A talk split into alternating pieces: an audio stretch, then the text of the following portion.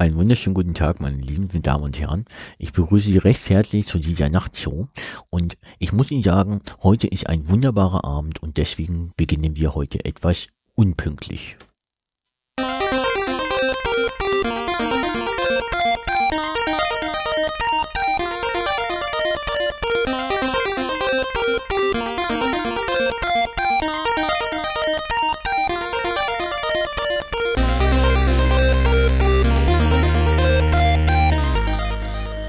Herzlich willkommen zum Zero Day Podcast. Die Sendung für Informationssicherheit und Datenschutz. Heute live aus irgendwo anders. Und wie immer sind auch wieder mal dabei der Sven. Hi Sven! Hallo Stefan. Und meine einer, der Stefan. Und ausnahmsweise mache ich die Anmoderation, weil ich derjenige mit der Musik bin.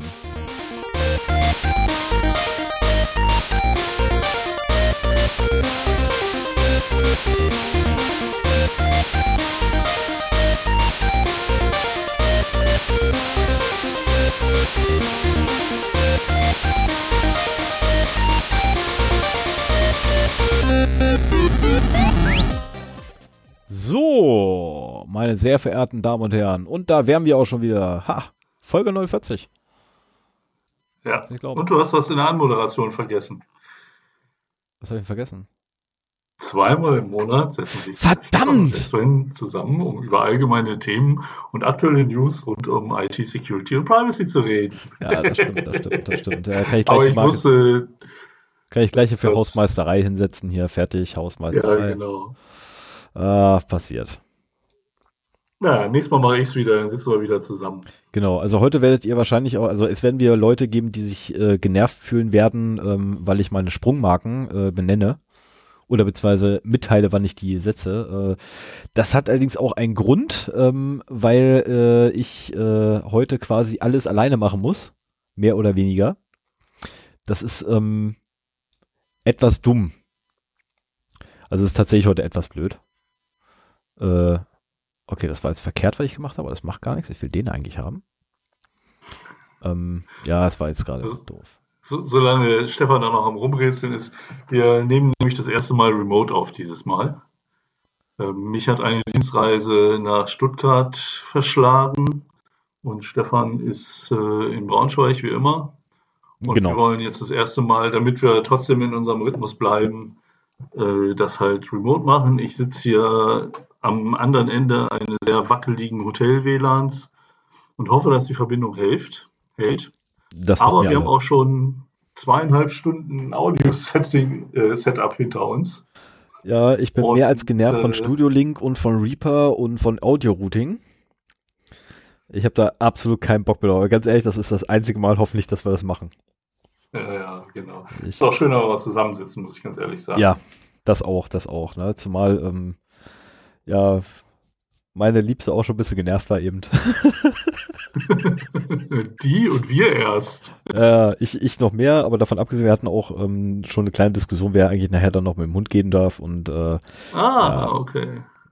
Ja. Ich habe gewonnen bis jetzt. Mal gucken. Ich hoffe, ich hoffe, dass du noch mit dem Hund gehen darfst. Ja, ja, also die, die einzige Möglichkeit, die es jetzt noch gibt, ist, ähm, dass sie mich quasi veralbert und einfach dann mit dem Hund losdüst. Ja. Ohne mir was zu sagen. Kannst ja trotzdem hinterher nochmal mit ihm raus. Nee, kann ich ja nicht machen. Weil ich will dann auch irgendwann ins Bett. Naja. Wie das so ist. Gut. Naja. Aber Jetzt bist also du gerade ein bisschen. bitte, meine Audioqualität äh, zu entschuldigen, falls die schlechter ist als sonst. Ja, du bist eher gerade ein bisschen am, am, am, Hacken. Das ist ein bisschen blöd. Ja, du kommst manchmal auch abgehackt drüber. Müssen wir mal gucken, wie das wird. Ähm, ich habe kein Podcast-Equipment dabei. Ich habe nur ein Bluetooth-Headset hier und nehme mit dem internen Lautsprecher meines Notebooks auf.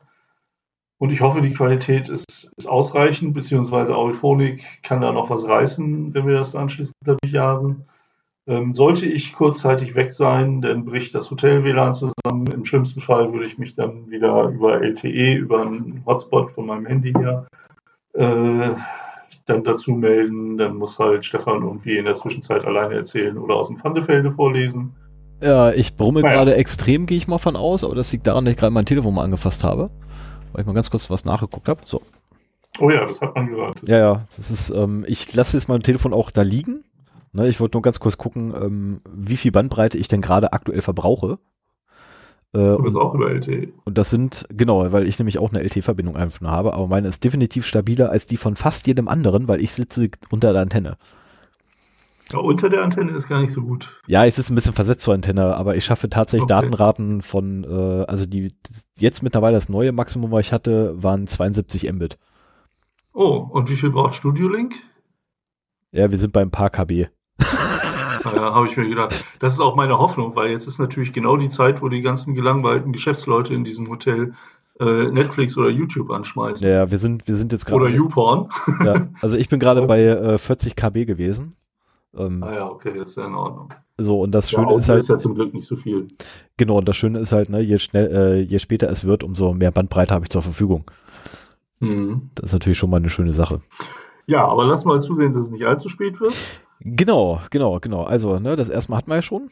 So, dann ähm, eine Sache, das ist blöd, weil in der ganzen Hektik jetzt mit dem Aufbauen und allem und Einrichten habe ich leider vergessen nachzugucken. Ähm, aber der Rubel rollt. Ne? Also danke an alle, oh. die uns etwas in den Becher werfen. Ähm, beziehungsweise geworfen haben in dem Fall, ja. Äh, danke, danke, danke. Und ähm, der Rubel rollt äh, ist eine Anspielung auf, also er wird wissen, wer gemeint ist äh, auf einen Hörer, der uns Geld gesendet hat, nämlich 400 Rubel. Oh. Da habe ich, da hab ich echt so, what? Gemacht kurz. Das ist so geil, ist auch mal cool. In Russland hört man es auch. ähm, hab dann allerdings äh, mich dabei eingeloggt, hab nachgeguckt, von wem es kommt. Also, naja, okay, vielleicht doch nicht aus Russland. ich habe gerade geguckt, wie viel das ist. Also ich, ich freue mich trotzdem drüber, aber 400 Rubel klingt natürlich deutlich mehr. genau, das, das, das klingt deutlich mehr, aber ganz ehrlich, das ist eher so in der Region von dem, was ich ja ursprünglich mal haben, weil ich ja ursprünglich erwartet habe, nicht das, was ich haben will, um ja, Gottes Willen. Ja, ja. Ähm, ne, sondern, sondern von dem, was ich erwartet habe, da ist es eher so näher dran. Ähm, wahrscheinlich sind so 250 Rubel eher, eher so das, was ich haben wollte, oder 200 oder so, keine Ahnung. Also, ähm, um das mal aufzulösen, 400 Rubel sind 5,70 Euro. Ja, irgendwie so um Dreh, 5 Euro, ein paar zerquetschte waren es. Ja, genau. Ja, aber coole, coole Idee. Ich wundere mich immer, wenn bei Minkorrekt so jemand schreibt, äh, ein Euro für jede Folge. Äh, und ich denke mal so, der, der, hat einen dreistelligen Betrag überwiesen. Das ja. ist ja faszinierend. Ja. Ähm, aber man könnte dann ja wirklich mal einen Rubel für jede Folge überweisen. Das, das wäre, das wäre, ja, also wäre wär ein bisschen arg wenig, aber ja, könnte man auch machen. Ja. Könnte man auch machen, quasi einen Rubel für jede Folge schicken. Das dürfte dann auch sehr interessant werden. Ähm, die Frage ist, ob ich hier Rubel überweisen kann über PayPal. Ja, kannst du. Du musst nur die Währung ja? umstellen. Ah, okay. ist, ich habe das auch erst lernen müssen. oh, da fallen mir ja viele Sachen ein. Ja, mir auch. Kann man ja auch sehr schön Leute mit ärgern. Ja. ja, cool. Ja, vor allem, ich kenne auch so eine, so eine, ähm, so eine Währung, in der war, war ich persönlich nicht, aber ich kenne jemanden, der war da Millionär. Das waren dann irgendwie 5 Euro oder so. Deinen letzten Witz habe ich nicht mitbekommen, aber ich bin zum Glück noch da. Das ist schön. Okay, du bist doch da, wunderbar. Ähm, ich habe gerade gesagt gehabt, dass ich da jemanden kenne, der ähm, irgendwann mal Millionär war in einer gewissen Währung und das sind so umgerechnet knappe 5 Euro gewesen. so, das ist jetzt aber nicht gut. Ähm, Willst du kurz umstellen? Dann würde ich quasi. Nee, äh, ich lasse das erstmal noch. Das sind, äh, das sind irgendwie andere Aussetzer hier. Lass es erstmal weitermachen. Okay, das heißt, ich setze ich hoffe, und dann würde ich sagen, ne, leg los mit deinen Datenverlusten.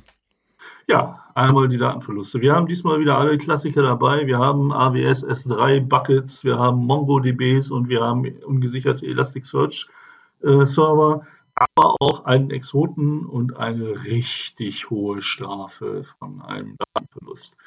So, das war die Zusammenfassung. Ähm, wen die Details nicht interessieren, der kann gleich weiterspringen. Ansonsten fangen wir mal an mit den Amazon S3 Buckets. Ähm, da wurden nämlich äh, einige 10 Millionen Einträge von Kunden von zwei Airlines gefunden, oh. äh, die beide von der Lion Air äh, im Line-Air-Besitz sind. Und ähm, das waren einmal 21 Millionen Dateneinträge und der andere 14 Millionen. Und äh, die sind aus äh, dem Mai 2019 von der Malindo Air und Thailand Air. naja, jetzt nicht so, was man hier so kennt. Es gab noch ein drittes Backup-File von der Batik Air, aber dazu ist hier nicht großartig was gesagt. Das ist auch im Besitz der Ryanair. Oh.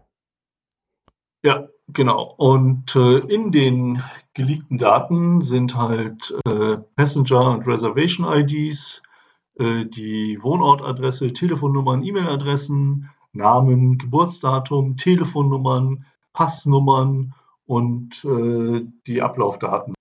Oh oh. Von Sven, du bist gerade äh, bin ich wieder da? Ja, du bist wieder da. Oh, die ganze Zeit haben wir vernünftig miteinander reden können ohne Probleme und jetzt, jetzt kommen solche Job aus. Das wäre ja ärgerlich. Ja, das wäre echt ärgerlich. Ähm, aber ich hoffe, das ist nur ein Termin. Naja, und äh, also diese, ähm, die Links zu den S3-Buckets wurden auf einer Webseite publiziert, ähm, die halt solche Links sammelt und äh, auch dann anschließend wohl äh, öfter mal verteilt. Und äh, als das großräumiger verteilt wurde, ist äh, man da wohl auch darauf aufmerksam geworden und hat, Moment, ja, und hat äh, diese, dieses Leck halt geschlossen. Aber äh, den Link nicht mehr zur Hand, um mal äh, recherchieren was. Das war eine sehr interessante Seite, die halt, äh, die sammelt anscheinend solche offenen Datenbanken und publiziert die ist durchaus ja. eine äh, Seite, die man, wenn man sich für solche Dinge interessiert, mal im Auge behalten kann. Ähm, wenn ich sie noch finde, schreibe ich sie in die Show Notes und äh, dann kann jeder damit rumspielen, der sich dafür auch interessiert. Ja, das war vom 17.09., ebenfalls vom 17.09. Ähm, geht es jetzt, lass mich mal eben gucken. Ach, das war das, genau. Ähm, das Rechercheteam des Bayerischen Rundfunks und der US-Investigativplattform ProPublica, die ich vorher noch nie gehört habe. Also was mich wundert, was mich gerade wundert, hm? ist, der Bayerische Rundfunk hat ein investigatives Rechercheteam? Nein, nein, das ist die äh, in Zusammenarbeit mit dem US-Investigativ. Ach so, okay, alles klar. Okay, jetzt, also, jetzt habe ich es verstanden. Okay. Nicht, genau. Hätte mich auch gewundert, Und, wenn die was, was selbstständig nachgucken. Die sind auf diverse unsicher konfigurierte Server mit personenbezogenen Daten äh, gestoßen. Oh. Und auf diese Daten äh, hätten Menschen auch über Jahre hinweg unbefugt zugreifen können. Okay. Ähm, es wurden auch äh, natürlich äh, personenbezogene Daten gefunden. Die Journalisten haben stichprobenartig einige der Betroffenen halt kontaktiert. Mhm. Und äh, damit halt konnten sie auch sagen, dass die Daten höchstwahrscheinlich echt sind. So, und das sind vor allen Dingen Bilder von Brustkrebs-Screenings, Wirbelsäulen- und Röntgenaufnahmen, oh. äh, die aber auch mit, mit Daten wie Namen und Geburtsdaten versehen würden. Ja, und also gerade Name und Geburtsdatum ist ja schon ein relativ ja. äh, gutes Kombination, um eine Person auch wirklich zu identifizieren. Richtig. Insgesamt, ja. Und wenn du dann zusätzlich natürlich noch ähm, Untersuchungsaufnahmen hast, dann hast du mhm. da schon alter Schwede. Das ist, das ist, äh, das dürfte ein bisschen teuer werden. Insgesamt sind das 16 Millionen Datensätze von Patienten aus 50 Ländern. Oh. Also auch nicht gerade wenig. Nee.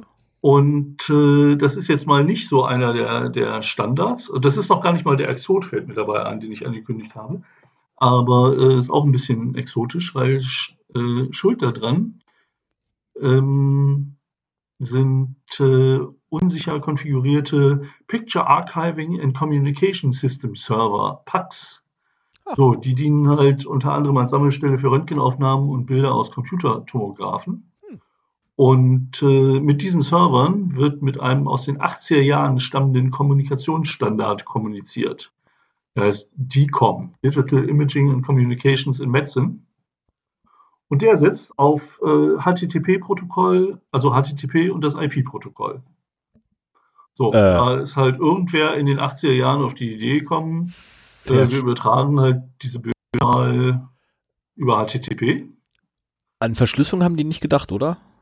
Nein, in den 80er Jahren hat noch niemand an Verschlüsselung gedacht. Ja, aber so nachträglich. Ja, das ist ja bei vielen Systemen das Problem. DNS hat das ja heute noch, ne? dass also die DNS-Anfragen im Wesentlichen unverschlüsselt rausgehen. DNSSEC und äh, DNS over äh, SSL kommt ja jetzt quasi erst äh, dann in, ins Gespräch.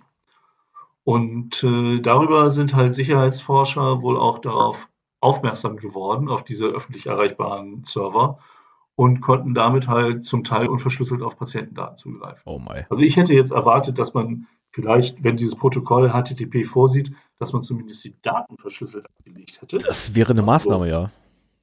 Aber ähm, das wohl nicht. Und Nee, dadurch ist halt, Ja, aber ich kann mir auch denken, warum nicht. Ähm, und zwar hast du dann nicht die Problematik des Schlüsselaustauschs. Das hast du ja immer, ja. Ja, aber das, das haben die ja, du ganz ehrlich, das kriegen aber so doch, doch schon bei der E-Mail nicht hin. Das kriegen sie beim besonderen elektronischen Anwaltspostfach nicht hin. Warum sollten die es da schaffen? Ja. Naja, und mal wieder ist die Gesundheitsbranche betroffen mit ihren extrem alten Standards. Ne? In den, ich meine, in den 80er Jahren hat noch niemand irgendwie auf irgendwelchen Leitungen gesnifft oder nur sehr wenige. Das waren Dienste Ähm, hauptsächlich. Und wahrscheinlich, das, das Netz war auch noch gar nicht so offen, wie es das jetzt ist. Ja. Also 80er Jahre. Ich bin 92, äh, glaube ich, also Anfang der 90er Jahre mit dem Internet in Berührung gekommen und IP-Protokollen und so weiter. Und äh, das war alles damals noch äh, Raketenwissenschaft irgendwie. Und äh, naja, aber das hat sich halt in diesen 30 Jahren nicht verändert und dann fallen solche Sachen einem irgendwann mal auf die Füße. Ja. So, dann haben wir hier noch einen schönen, äh, das ist auch wieder einer von den Klassikern, eine äh, MongoDB im Internet ohne Passwort. Und äh, das Lustige daran ist, dass es äh, die Daten von der äh, kriminellen Vereinigung hinter der sogenannten Gootkit, Gootkit-Malware sind. Oh, Also da haben jetzt quasi mal die bösen Hacker äh, auch einen Datenverlust erlitten. Und äh, das war wohl, also ein Security Researcher, der heißt Bob Diaschenko, äh, hat das entdeckt und hat halt äh, die Daten dieser Gruppe dann eben auch runterladen können und da einen sehr schönen Einblick äh, in deren Operationen gewinnen können. mhm. Und diese Gootkit-Malware war das erste Mal 2014 aufgetaucht und äh, hat sich halt seitdem ja weiterentwickelt. Also am Anfang war es halt ein reiner Banking-Trojaner und hat, oder ähm, hat sich entwickelt zu einer Software, die Informationen aus Browsern extrahieren kann. okay. Und äh, es kann halt auch zum Beispiel loggen, was äh, in Webforms eingegeben wird, inklusive Passwörtern oder Payment Card äh, Numbers und solche Geschichten. Und äh, also es ist interessant, dass die Leute, die es eigentlich wissen müssten, die gleichen Fehler machen. Also bitte, ne? Mon- MongoDB Und, im Internet genau, ohne Passwort. ungesehrt. Yay! die haben das Update nicht eingespielt. Ja, anscheinend.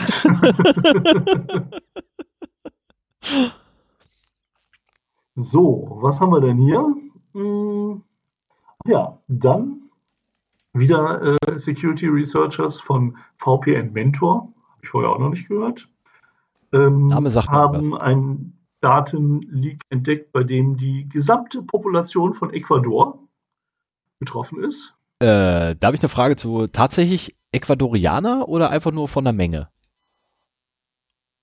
Also das ist jetzt nicht so wie äh, so und so viel Saarländer. Also Okay. sind schon alle Ecuadorianer betroffen. Oh my. Ne? Als, als wenn hier irgendwie äh, in Deutschland irgendeine Datenbank offengelegt worden wäre, wo halt alle Deutschen drin sind. Das sind äh, 18 Gigabyte äh, Data mit insgesamt 20,8 Millionen Einträgen. Wow.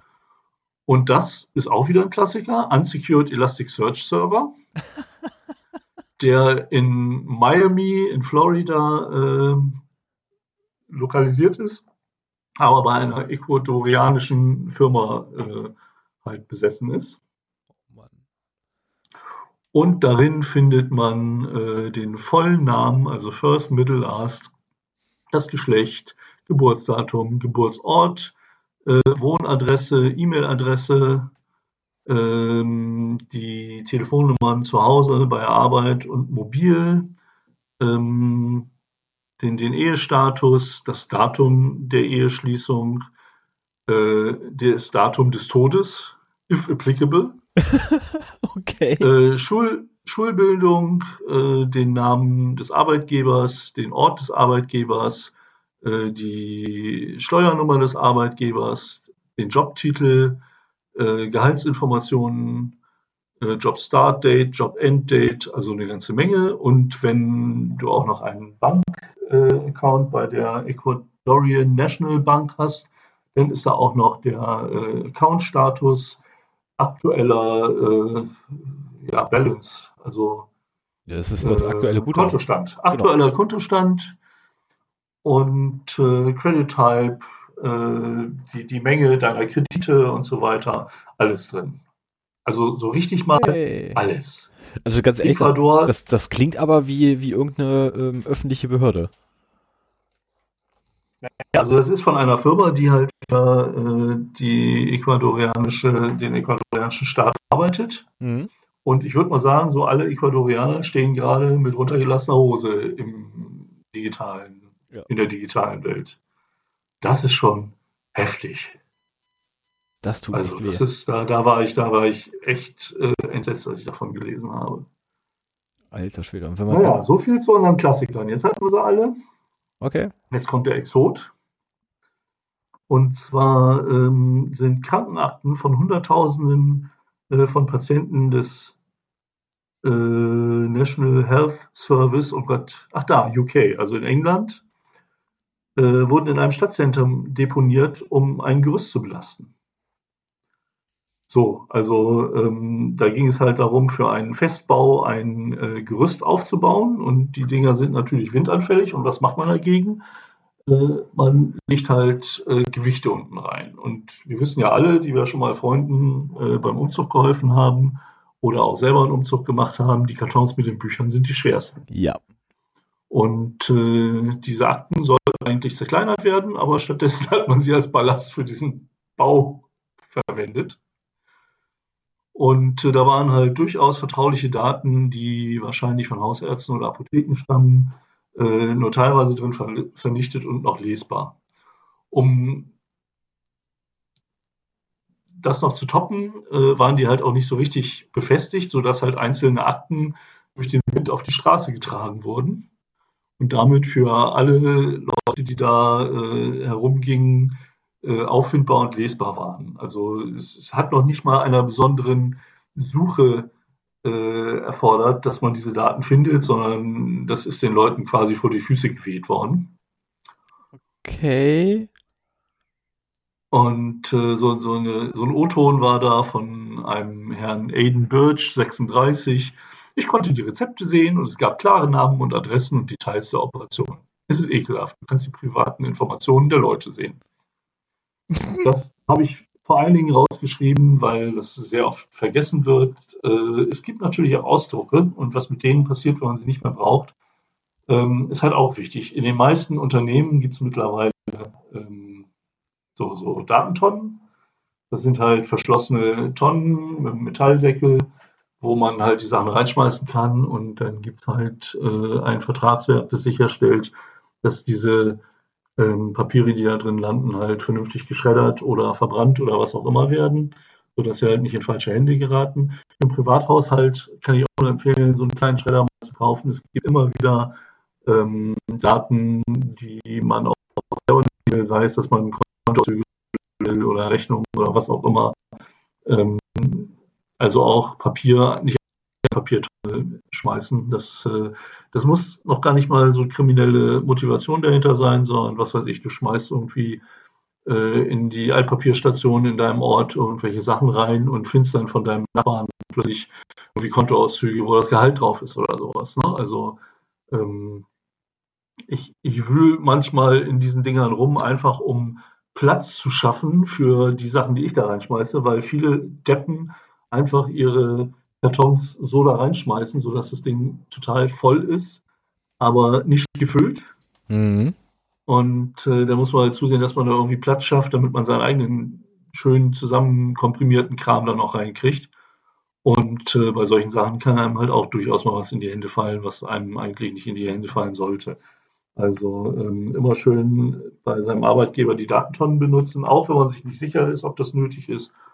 Und zu Hause äh, am besten auch. Also das, das einfache Durchreißen reicht da nicht. Ich empfehle einen Schredder. Ja, also es muss, es, muss nicht, es muss nicht immer ein Datenschutzschredder sein. Also es gibt ja hier echt welche, die Konfetti verursachen. Ähm, die Dinger müssen es jetzt nicht zwangsläufig sein, die Streifen reichen in der Regel auch. Ja, also dann musst du schon echt kriminelle Energie haben, genau. um die Dinger wieder zusammenzukleben und sowas. Ne? Also da geht es mehr darum, zufälliges Entdecken irgendwie zu vermeiden. Wenn du irgendwie ein Papier viermal durchreißt und in, in die Daten, äh, ja. kann da immer noch viel zu sehen sein auf dem einen Viertel, das man dann vielleicht findet. Ne? Also was ich immer ganz gerne mache, ist, ähm, wenn ich irgendwie Papiermüll rausbringe bei Unternehmen, ähm, bei denen ich gerade zufälligerweise irgendwie bin, gucke ich immer erstmal, bevor ich meinen Kram reinschmeiße, gucke ich erstmal nach, was liegt denn da so drin. Sieht man irgendwie oben aufliegend irgendwas? Und das einmal habe ich dann tatsächlich eine Rechnung gefunden, da hatten sie ähm, Hardware im Wert von mehreren hunderttausend Euro gerade bestellt. Ah ja. Das Und fand ich dann. schmeißen sie weg? Ja, die war im Müll zumindest, ne? wo ich mir auch denke, ist okay, ah, ja. kann, man, kann man mitnehmen, da ist alles drauf, was ich brauche. Ich habe die Kontodaten, ich habe den Namen des Geschäftsführers. Jo, läuft. also wirklich so einmal alles drauf, ne? Vom Briefkopf bis unten zur, zur Signatur war alles mit bei. Wo ich so, ja, läuft, alles klar und morgen lasse ich mir Geld überweisen. So, du bist momentan ziemlich abgehackt. Ist das bei dir auch so? ja, ja, ich jetzt gerade aktuell ja. Das ist aber doof. Hoffen wir mal, dass es schnell wieder besser wird. Ich hoffe bloß, dass die verdammte Verbindung hält, ey. Vor allem, wenn du über LTE und ich über Was? Was? Ja, genau, ich habe kein Wort verstanden. Über LTE und ich über Hotel-WLAN sind, dann wissen wir noch nicht mal, auf welcher Seite das Problem ist. Das ist das Problem, ja. Das ist das Problem. Meine, Aber jetzt, jetzt bist du wieder da. Okay, machen wir weiter. Genau.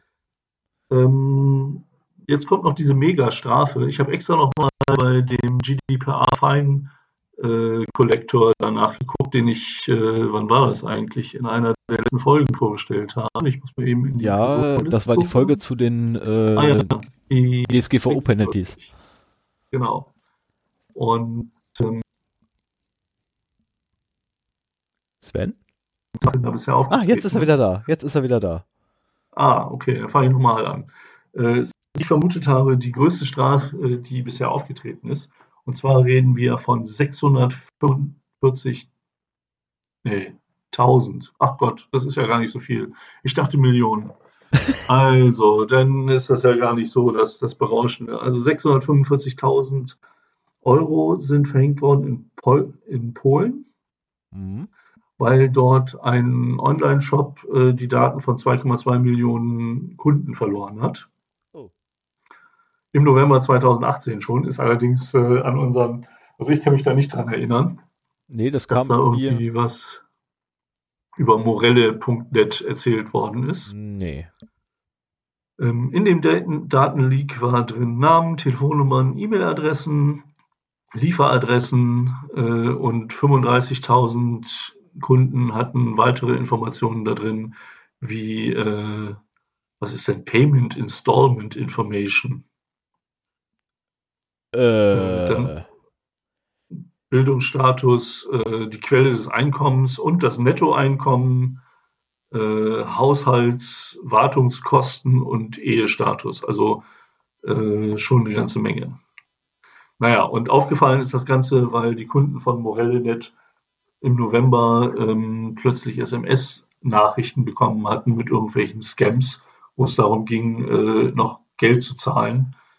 Und äh, darüber ist, ist das Ganze dann halt aufgeflogen, weil es sich eben bei diesen Kunden häufte. Okay, ähm, ganz kurze Erklärung. Ne? Installments sind übrigens ähm, periodische Einkommenssteuerzahlungen. Äh, Ah, okay. Ja, und die tätigt man, damit man halt nicht am 30. Voranmeldung. Genau, ne, also in Kanada zumindest sind es die. Ähm, Mhm. Damit man halt nicht irgendwie auf einen Schlag haufenweise blechen muss, sondern schön häppchenweise. Mhm. Okay. Ja, also es ist nur knapp über eine halbe Million Euro und deswegen gar nicht so berauschend, dann hätte ich das auch gar nicht zu erwähnen brauchen. Aber da war noch ein Datenverlust, der mir durchgerutscht ist, äh, der auch nicht gerade klein ist, zumindest im Millionenbereich von betroffenen Leuten. Und äh, um der Dokumentationspflicht Genüge zu tun, nehmen wir das ja nochmal mit rein. Ja. Ja. Wobei wir eigentlich. Mal zu den News. Ja, wir haben aber irgendwann mal gesagt gehabt, ne, also unter, unter ein Saarland und ne, unter einmal Saarländer machen wir es nicht mehr, ne? Ja, aber das sind doch zwei Saarländer, oder? Ja, es sind 2,2 Saarländer. Aber ähm, von der Menge her ist jetzt nicht immer einmal Saarland bei. Also von der, von der, von der Höhe.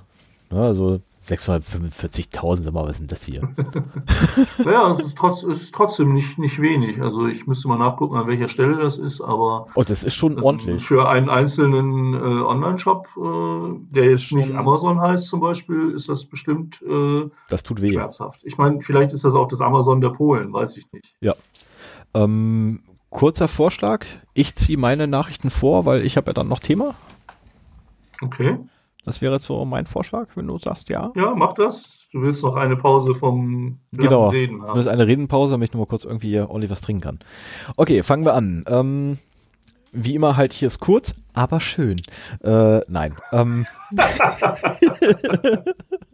dachte ich mir, dass sich das zum Lachen bringt. Also, 18.09. Secure Drop Phishing Attack. Ähm, und zwar gegen Whistleblower. Und zwar wurde vom Guardian die Secure Drop Seite geklont und ähm, instrumentalisiert, um sie dann wiederum äh, quasi für Phishing-Attacken auszunutzen. Ob sie aktiv ausgenutzt wird, weiß man nicht. Was ähm, ist denn Secure Job? Das musst du vielleicht nochmal äh, äh, erwähnen. Ja, das hätte ich gleich noch gemacht gehabt. Ich wollte eigentlich noch sagen, ähm, und, und ob einer drauf reingefallen ist, weiß man auch nicht. Mhm. Ähm, also man, man weiß aktuell nicht, ob seine Phishing-Kampagne aktiv am Laufen ist oder nicht, oder ob es tatsächlich nur die Vorbereitung war. Äh, wobei man eigentlich Whistleblower haben möchte. Das ist, mh, hm, hm, ja, gute Frage. Nächste Frage, wer auch dahinter stecken könnte. Das weiß man leider auch nicht. Ähm, Secure, Secure Drops kommen eigentlich aus der analogen Welt und äh, sind die in Deutsch oder in Deutschen benannten toten Briefkästen gewesen. Das war, was ich, ne, im, im Zeiten des Kalten Weltkriegs zum Beispiel gab es da auch so eine berühmte Bank in irgendeinem so Park, wo man halt ein Papier oder Dokumente, die man halt von A nach B schaffen wollte, ähm, sprich vom, ich glaube, im Osten, vom Osten in den Westen oder andersrum, da bin ich mir ganz sicher, wer von den beiden in, im Park hatte. Ähm, und wurde halt unter die Bank einfach die Akte geschoben oder so ein Briefumschlag halt einfach runtergeschoben und das sah man halt so erstmal nicht. Und irgendwann später kam halt einer an und hat den Umschlag wieder mitgenommen. Und dasselbe hat man jetzt in der Digitalwelt mit sogenannten Secure Drops. Ähm, ah, ja die man oder die letztendlich A nur über Tor erreichbar sind und B äh, keinerlei Protokollierung führen. Und da kann man dann quasi als Whistleblower hingehen äh, auf diese netten Seiten im äh, Tor-Netzwerk und dann quasi seine Daten hindampen und Erklärungen eventuell mit abgeben. Ähm, man gibt dort auch äh, in der Regel ähm, Kennwörter ab, um also für, für weiterführende Kommunikation. Wenn man denn ne, tatsächlich irgendwie der Meinung ist, man muss da seinen Namen angeben. Ähm, ist ein Kann, kein Muss. Also wenn man irgendwie nur eine Horde Dokumente hinwirft, dann ist das halt so.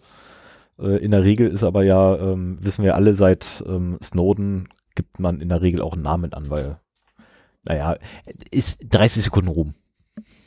Wobei Snowden ein bisschen mehr hatte. Der Typ ist für mich immer noch ein Held. Mhm. Ähm, so, dann wieder 18.09. Äh, ja, ähm, unsere Hörer, die Google-Kalender haben, sollten vielleicht dringend mal nachgucken, ob sie den auch richtig konfiguriert haben. Ähm, weil tausende Google-Kalender offen zugänglich im Internet äh, immer noch wahrscheinlich rumhängen ähm, und über einfache Suchanfragen bei Google erreichbar sind. Und ein Sicherheitsforscher hat sich halt hingesetzt und hat halt überlegt gehabt, was er so machen kann in seiner Freizeit und hat halt diese Google-Kalender gefunden. also ein paar. Äh, und während der Artikel geschrieben wurde, der verlinkt ist, ähm, wurde die Suchanfrage nochmal ausgeführt von dem Redakteur und der fand 7000. Ähm, ja, ist jetzt nicht gerade wenig. Ich weiß auch gar nicht, ob, mein, ob einer meiner Kalender mit bei ist. Äh, ich habe zumindest nachgeguckt, bei mir ist die Einstellung irgendwie überall äh, so, wie es sein muss, nämlich nicht öffentlich. Ja. Ähm, und es handelt sich allerdings, laut Google allerdings, also Google macht sich das ganz einfach, sagt, der Anwender schuld. Weil nämlich schon seit Ewigkeiten Google explizit darauf hinweist, wenn man diese Einstellungen ähm, äh, vornimmt, dass man das halt vollständig öffentlich setzt, ähm, dass dann ja auch alle das drauf zugreifen können, die irgendwie an diese URL rankommen und zusätzlich noch in Suchmaschinen das Ganze auftaucht. Ähm, und damit sagt dann Google, ist das Thema für uns durch. Der Benutzer hat das aktiv freigegeben. Ähm, mhm. Haben sie irgendwo recht, aber vielleicht sollten sie doch mal, ähm, weil ich glaube, so irgendwie Arztpraxen wollen das jetzt irgendwie nicht. Oh, sowas auch darunter. Sowas war eben. Ja, also dabei. das, das, äh, ich habe mich auch gewundert, weil äh, ich nutze ja auch Google Kalender und äh, kenne den Freigabeprozess da.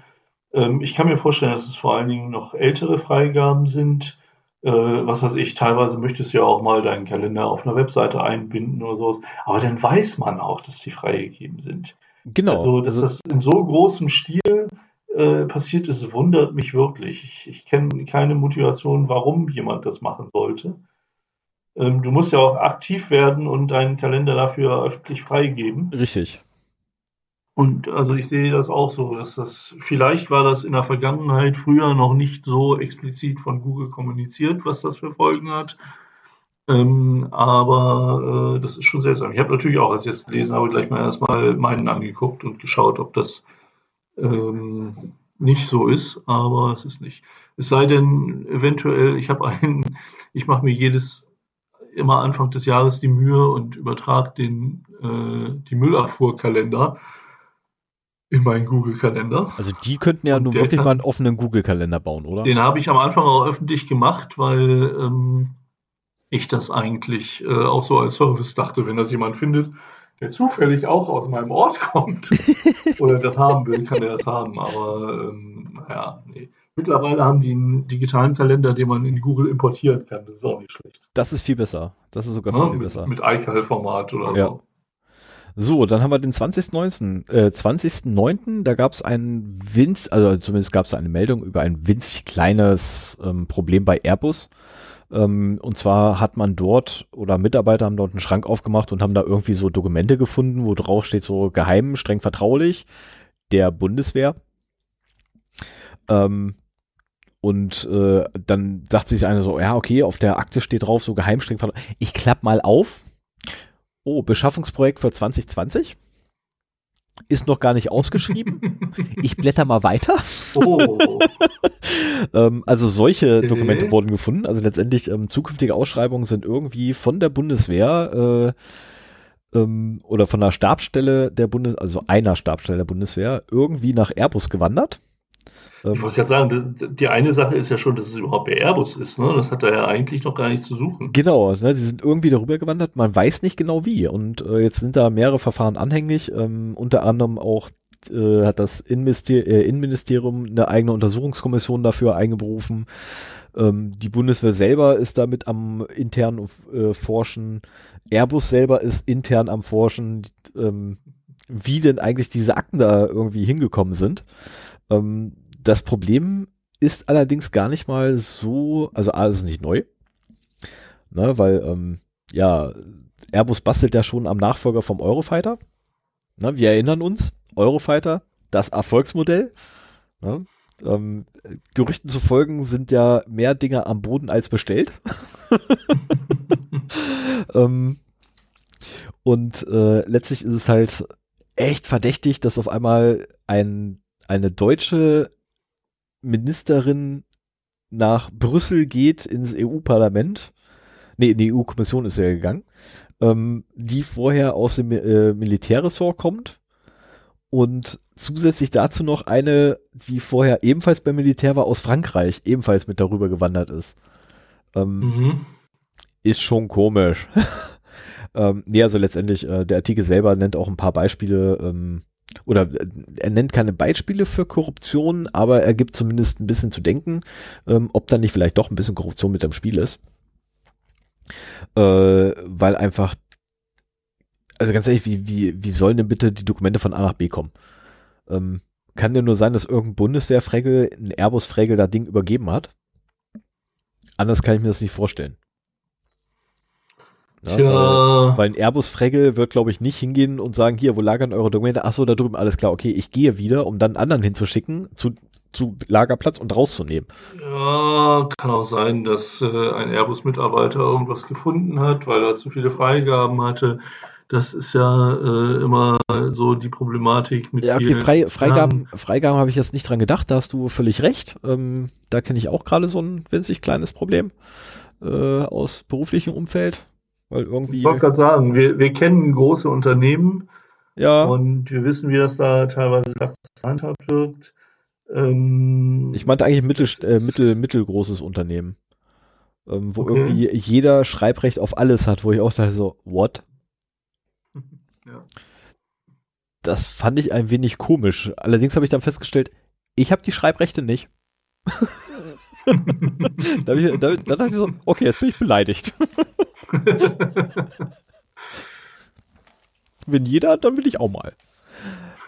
So, dann überspringe ich eine ganz kurz, weil die ist zu witzig. Ja, die ist zu witzig. Ähm, 25.09. Potenzielles Sicherheitsproblem. Apple warnt vor Drittanbieter-Tastaturen, ist die Überschrift.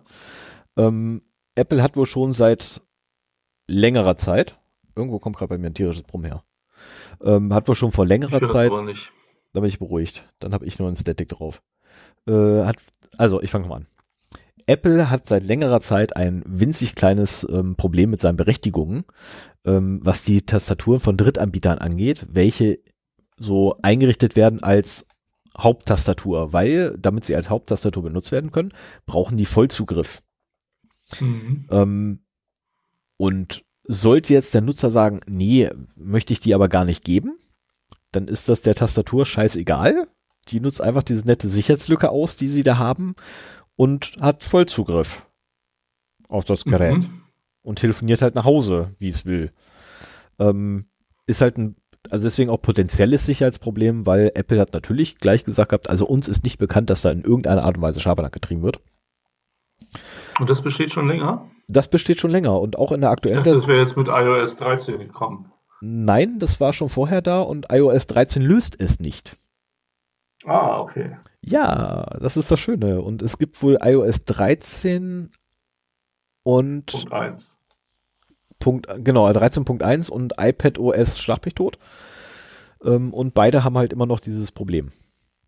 Also solltet ihr Dritt, äh, Drittanbieter-Tastaturen verwenden, schmeißt sie am besten gleich wieder runter.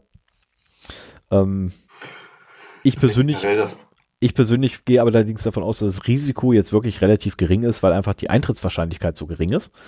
Ähm, weil, ey, es ist eine Apple-Tastatur. Jeder will eine Apple-Tastatur. Außer mir. Aber jeder will eine Apple-Tastatur, wenn er schon ein Apple-Gerät hat, oder? Nö, denn, nicht unbedingt. Wer will denn da eine andere? Also da, es, es, gibt ja durchaus äh, einfacher zu bedienende Tastaturen, aber ich habe bisher auch keine benutzt, weil ich mir halt auch denke, so, die wird halt in jedem Programm eingeblendet. Äh, du gibst da halt teilweise auch vertrauliche Informationen ein. Äh, das muss man nicht unbedingt. Also der, der Vorteil, eine Drittanbieter-Tastatur auf Apple-Geräten zu nutzen, wiegt für mich das Risiko nicht auf, dass die irgendwas damit machen. Also ich will denen gar nicht, gar nicht mal was unterstellen, aber ich will einfach diese, diese Möglichkeit einfach gar nicht haben, ähm, weil ich halt nicht den, den Benefit nicht so hoch bewerte, sagen wir es mal so. Ja, also mir fällt da, mir fällt da gleich ein Unternehmen ein, was von äh, Google gekauft wurde, was sich darauf spezialisiert hat, so Wischgesten auf der Tastatur zu erkennen mhm. und den Wörter umzu, umzugestalten, die lustigerweise direkt nach der Übernahme damit begonnen haben, die vom Nutzer eingegebene Wischgesten inklusive dem ausgewählten wirklichen Wort äh, nach Hause zu telefonieren. Ähm, das ist so der erste, der mir einfällt. Ne? Und wenn ich dann natürlich bedenke, da ich da irgendwie eingebe, äh, Hallo Schatz, komm, fahre jetzt gleich los, weil meine Ehefrau gerade ins Bett gegangen ist oder so. Ähm, das möchte ich mhm. nicht, dass Google das mitkriegt. Ja. Weil wenn Google das mitkriegt, dann landet das irgendwann bei meiner Frau. Geht's noch? Also bitte. Oder, oder Schatz kriegt raus, dass ich noch Schatzi habe. Furchtbar. Was? Ja, wenn Schatz rauskriegt, dass ich Schatzi auch noch habe, dann bin ich sowieso am Arsch. Ja, das stimmt. Ne, weil meine Frau verlässt mich, meine Geliebte verlässt mich, die Geliebte, Geliebte verlässt mich. Und im schlimmsten Fall ist auch noch gleich noch Hund, Katze und Maus auch weg. Und solltest du Platz machen, wenn wir jetzt. Ich verstehe kein Wort, du bist abgehackt. Aber egal, machen wir weiter. Okay, so, ich hoffe mal, du bist jetzt gleich nicht mehr abgehakt. Ja. Ähm, So, 25.09. noch einmal Datenschutztag 2019 war. Und naja, wie zu erwarten, es gibt immer noch Unklarheiten in der ähm, Umsetzung der DSGVO. Äh, vorzugsweise dort ähm, bei den, habe ich vergessen, Scheiben. Okay, das ist es peinlich. Normalerweise kenne ich meine News echt fast komplett auswendig. Das ist gerade echt. Äh, also letztendlich bei, bei Umsetzungsfragen. Und zwar bei der Auftragsverarbeitung. Ähm, da ist zwar die, die Auftragsverarbeitung selber ist so halbwegs mittlerweile komplett geklärt, aber die Zuständigkeiten sind weiterhin unklar. Also wer bei Auftragsverarbeitung für was eigentlich zuständig ist.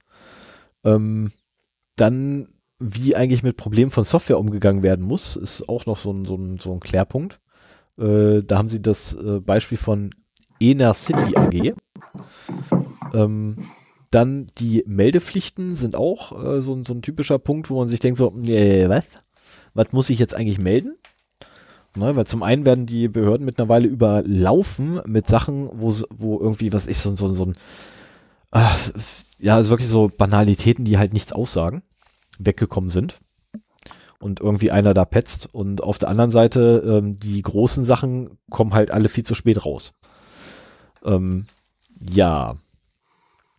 Ähm, dann gibt's auch noch äh, natürlich Sachen, ne? Ähm, wenn der Trojaner Emotet kommt, äh, ja, was muss ich da machen? Äh, muss ich jetzt gleich, wenn mein System oder mein, mein Gesamtsystem befallen ist, muss ich dann erstmal gleich sagen, hier, ich bin befallen oder äh, und da sagte dann,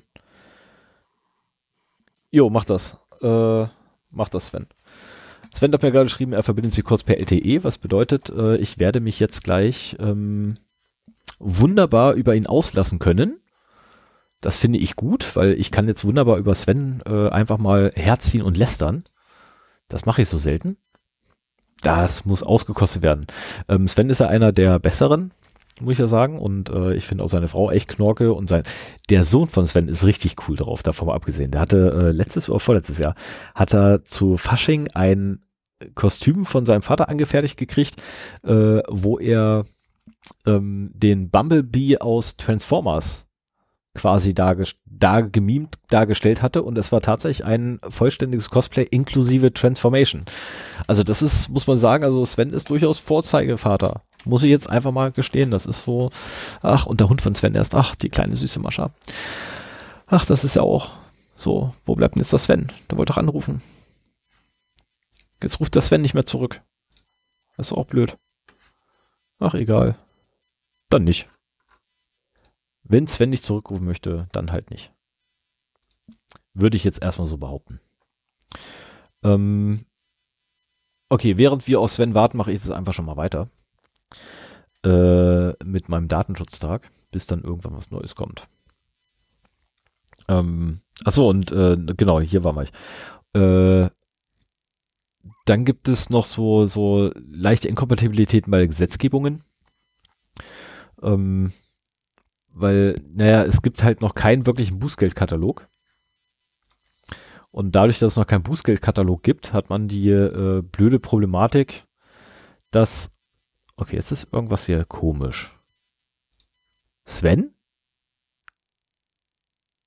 Hallo? Sven? Ähm, ich würde sagen, ich stoppe mal ganz kurz hier die Aufnahme und wir machen sofort weiter, wenn die Problematik hier kurz gelöst ist. Bis gleich jetzt Leute hier YouPorn anschmeißen. Sehr wahrscheinlich, sehr wahrscheinlich. So, Sven ist wieder da. Ähm, ich habe mal ganz kurz stoppen ah. müssen, weil wir hier leichte Verbindungsprobleme hatten.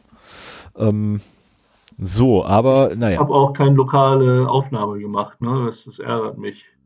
Das also macht ich jetzt hoffe, erstmal, ich bin ja, nicht allzu schlecht angekommen. Also ich behaupte mal jetzt einfach, man wird das ausnahmsweise mal verkraften können.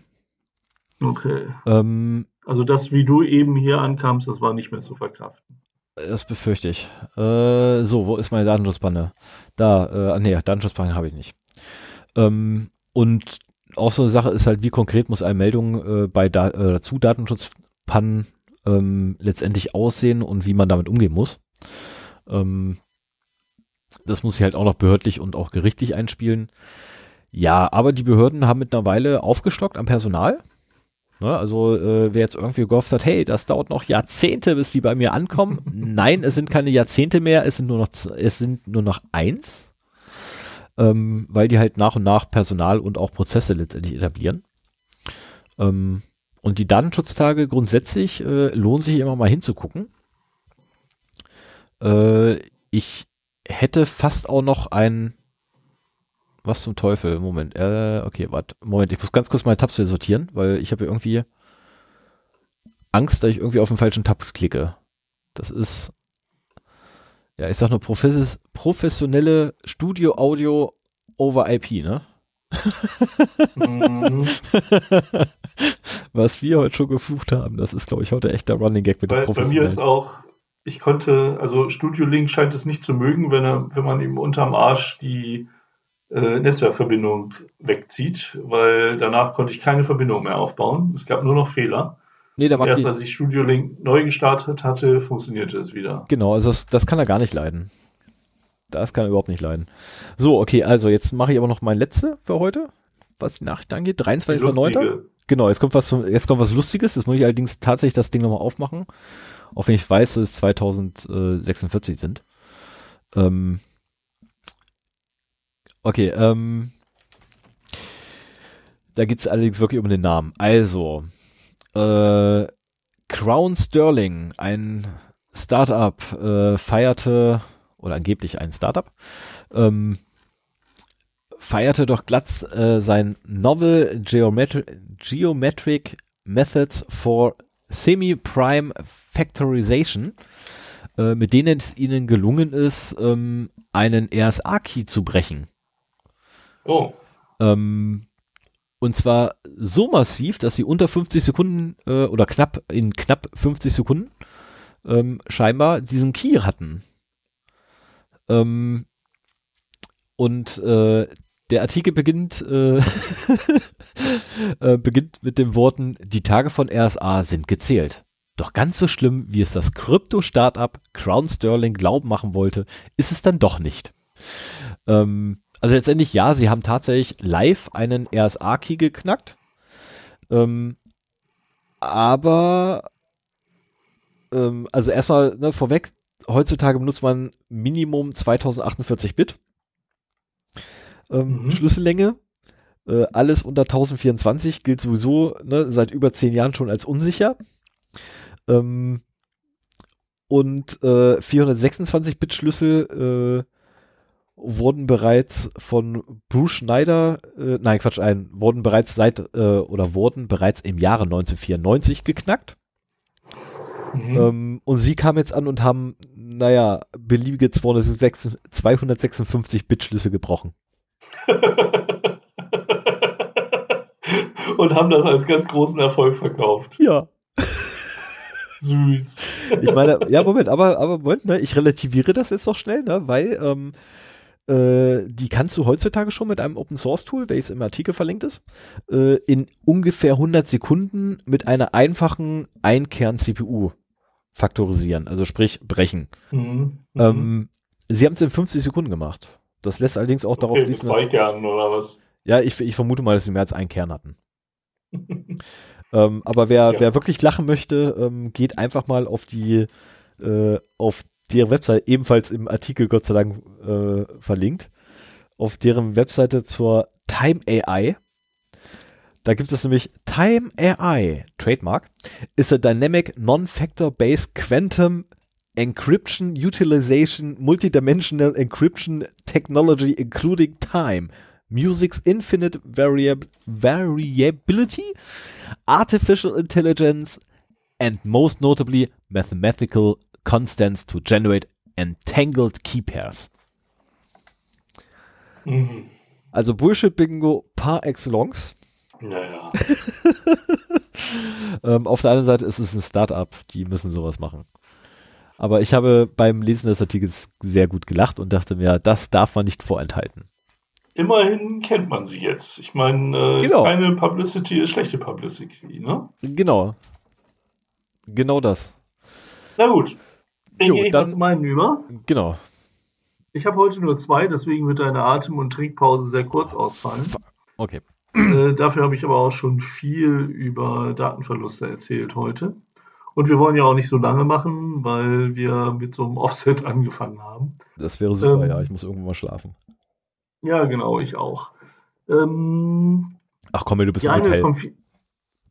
Ja, da muss ich auch schlafen. Du hast Frühstück am Bett, also qu- quasi, ja, Frühstück, Das, fünf Stück bei wüsste ich, aber ich habe ich hab, äh, extrem geil äh, Scrambled Egg and Bacon morgens. Das genieße ich total.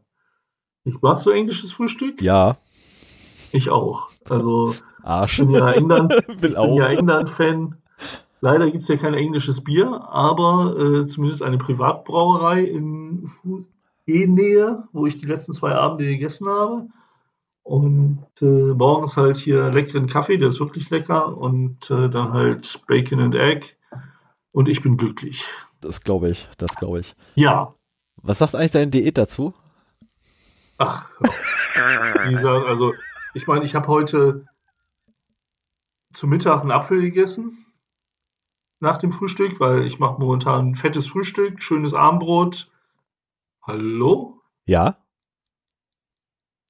Mein Hallo? Rechner ist gerade. Ist egal, ich höre dich noch. Ja, du hörst mich, aber ich sehe nichts mehr. Oh, das ist ja eine echte Chaosfolge hier. Nein, ah, jetzt geht's wieder. Mein äh, Browserfenster war eingefroren. Oh. Ähm, was wollte ich gerade erzählen? Dein, von deinem Essen am Tag. Folge. Ach ja, genau. Äh, fettes Frühstück, was ich nicht gewohnt bin. Dafür lasse ich das Mittag ausfallen und hole mir einen kostenlosen Apfel von der Rezeption. Okay. Und dann war eigentlich der Plan, immer abends nochmal vernünftig essen zu gehen. Äh, schließlich kann man ja einen Teil davon wieder über Spesen reinholen. Aber da wir, da ich heute quasi direkt aus dem Kundenmeeting ins Hotel zum Podcast aufnehmen gefahren bin, äh, ernähre ich mich hier von Keksen und Nüssen und das ist also gar nicht im Sinne von irgendwelcher Diät. Aber das muss halt mal sein. Ich habe nur Hundekekse So. hier. Und die sind wahrscheinlich, die sind wahrscheinlich äh, diätmäßiger als meine Waffeln mit irgendwie Nuss-Schoko-Füllung. Ja, sie bestehen 100% aus äh, Grünzeug. Ah ja, Das ist schon mal so probiert? Gepresstes, getrocknetes Grünzeug. Willst du mich vergiften? Na gut, ich mache mal weiter. Ja. Ähm, die erste ist auch ganz kurz, die habe ich eigentlich nur als Einleitung, denn das BSI warnt momentan zunehmend vor Emotet-Angriffen. Wir erinnern uns, Emotet ist der Trojaner, der auch Heise befallen hatte. Ja. und äh, dessen herausragendes, äh, dessen herausragende Funktion so ein Outlook-Harvester ist. So, der halt in der Lage ist, in das Outlook des infizierten Rechners zu gucken und dann im Kontext einer realen ähm, Konversation einen verseuchten Anhang zu schicken. Also du kannst dir gar nicht mehr sicher sein, wenn du jetzt von deinem Projektpartner eine E-Mail bekommst, so von wegen, das bezieht sich auf eine E-Mail, die du ihm geschrieben hast, und dann steht da drin, please uh, have a look at this version of the document. Mhm. Ähm, kannst du dir gar nicht mehr sicher sein, ob das wirklich von ihm kommt. Und wegen, du rufst ja nicht wegen jeder E-Mail an. Also das ist, äh, Emotet ist da extrem aggressiv. Und äh, neu ist jetzt, also wie gesagt, um Emotet war es wohl ein bisschen ruhig äh, geworden, aber seit rund einer Woche wird er wieder massenhaft versandt und äh, es sind halt sehr viele User betroffen. Und was auch neu ist, dass momentan Privatanwender im Visier sind. Also äh, der Emotet lädt äh, mittlerweile auch eine Schadsoftware zum Online-Banking-Betrug nach. Und äh, das macht ihn halt auch für den privaten Sektor halt höchst gefährlich. Da ist zum Glück Outlook nicht so wahnsinnig verbreitet, hoffe ich mal. Ich weiß nicht, ob er auch von anderen Mailsystemen äh, darauf Zugriff hat oder ob er generell irgendwie äh, IMAP oder POP3 oder sowas abgreifen kann. Keine Ahnung. Ich weiß es halt nur von Outlook.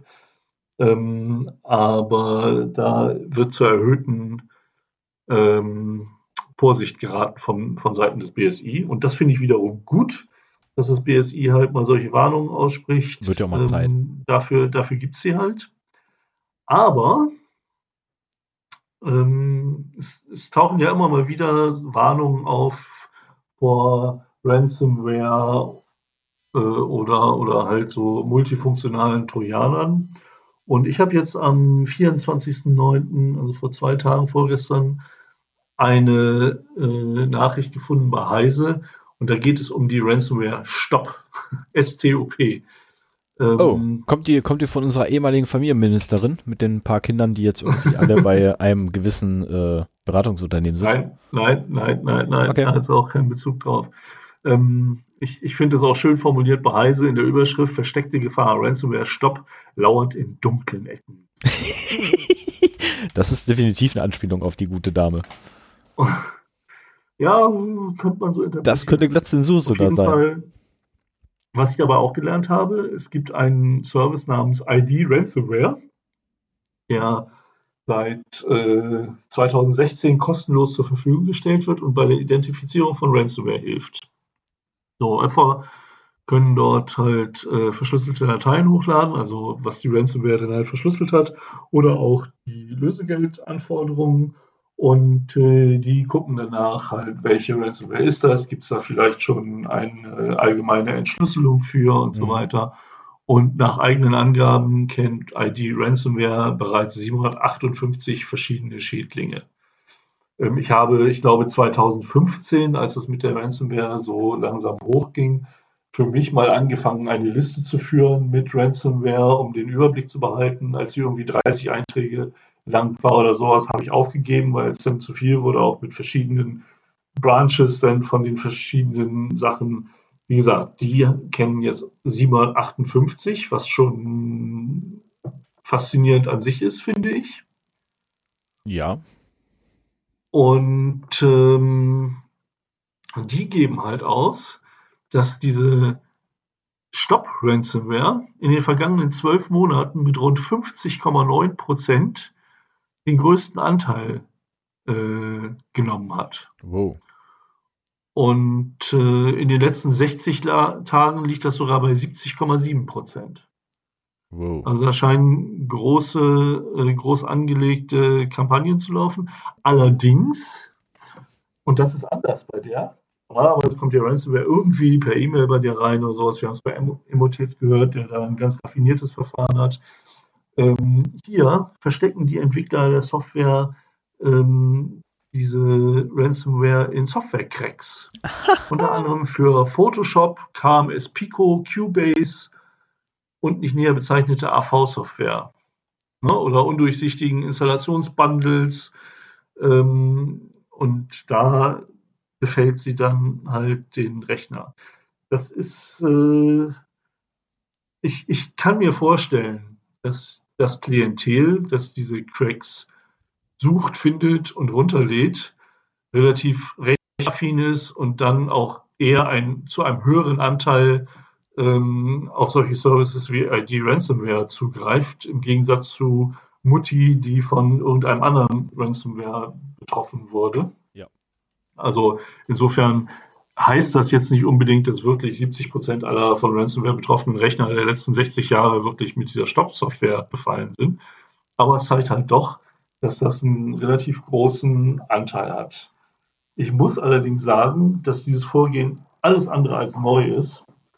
Ähm, du hast, äh, also ich habe äh, durchaus mal dezentrale Sicherheitskopien von anderen zur Softwareinstallation benutzt. Das war früher, das war, das war sehr viel früher, das war so viel früher, dass das definitiv mittlerweile verjährt, verjährt ist. ja, bei, bei, dir ist das, durchaus so, ist das durchaus möglich, ja. Ja, genau. Und äh, mir ist aber aufgefallen, das habe ich glaube ich hier im Podcast auch schon mal erzählt, ähm, ich bin halt auch so ein äh, Mensch, der halt solche Sachen alles aufhebt. Und äh, ich habe dann im Nachhinein beim Scan mit meiner AV-Software äh, durchaus in dieser Software auch ähm, Malware gefunden. Also ich war davon definitiv auch betroffen. Zum Glück ist das alles vor der Zeit, als ich meinen Rechner mindestens ein oder zweimal neu aufgesetzt habe. Insofern mache ich mir da keine Gedanken mehr drüber. Ähm, aber das hat mich auch, auch erwischt. Und dies, das sind halt auch so die Erlebnisse, die mich halt in die IT-Security getrieben haben, muss ich ganz ehrlich sagen. Ähm, man hat es sehr oft, wenn man zufällig mal über eine dezentrale Sicherheitskopie von äh, beliebten Kinofilmen stolpert, dass da auch gerne mal irgendwie so Codec-Packs. Mitgeliefert sind. Und in einer Anleitung dann steht, ja, um sich das anzugucken, musst du erstmal diesen Codec installieren. Ähm, das finde ich ein bisschen sehr plump. Ich weiß nicht, ob meine AV-Software da angesprungen ist, aber sowas würde ich auf keinen Fall installieren.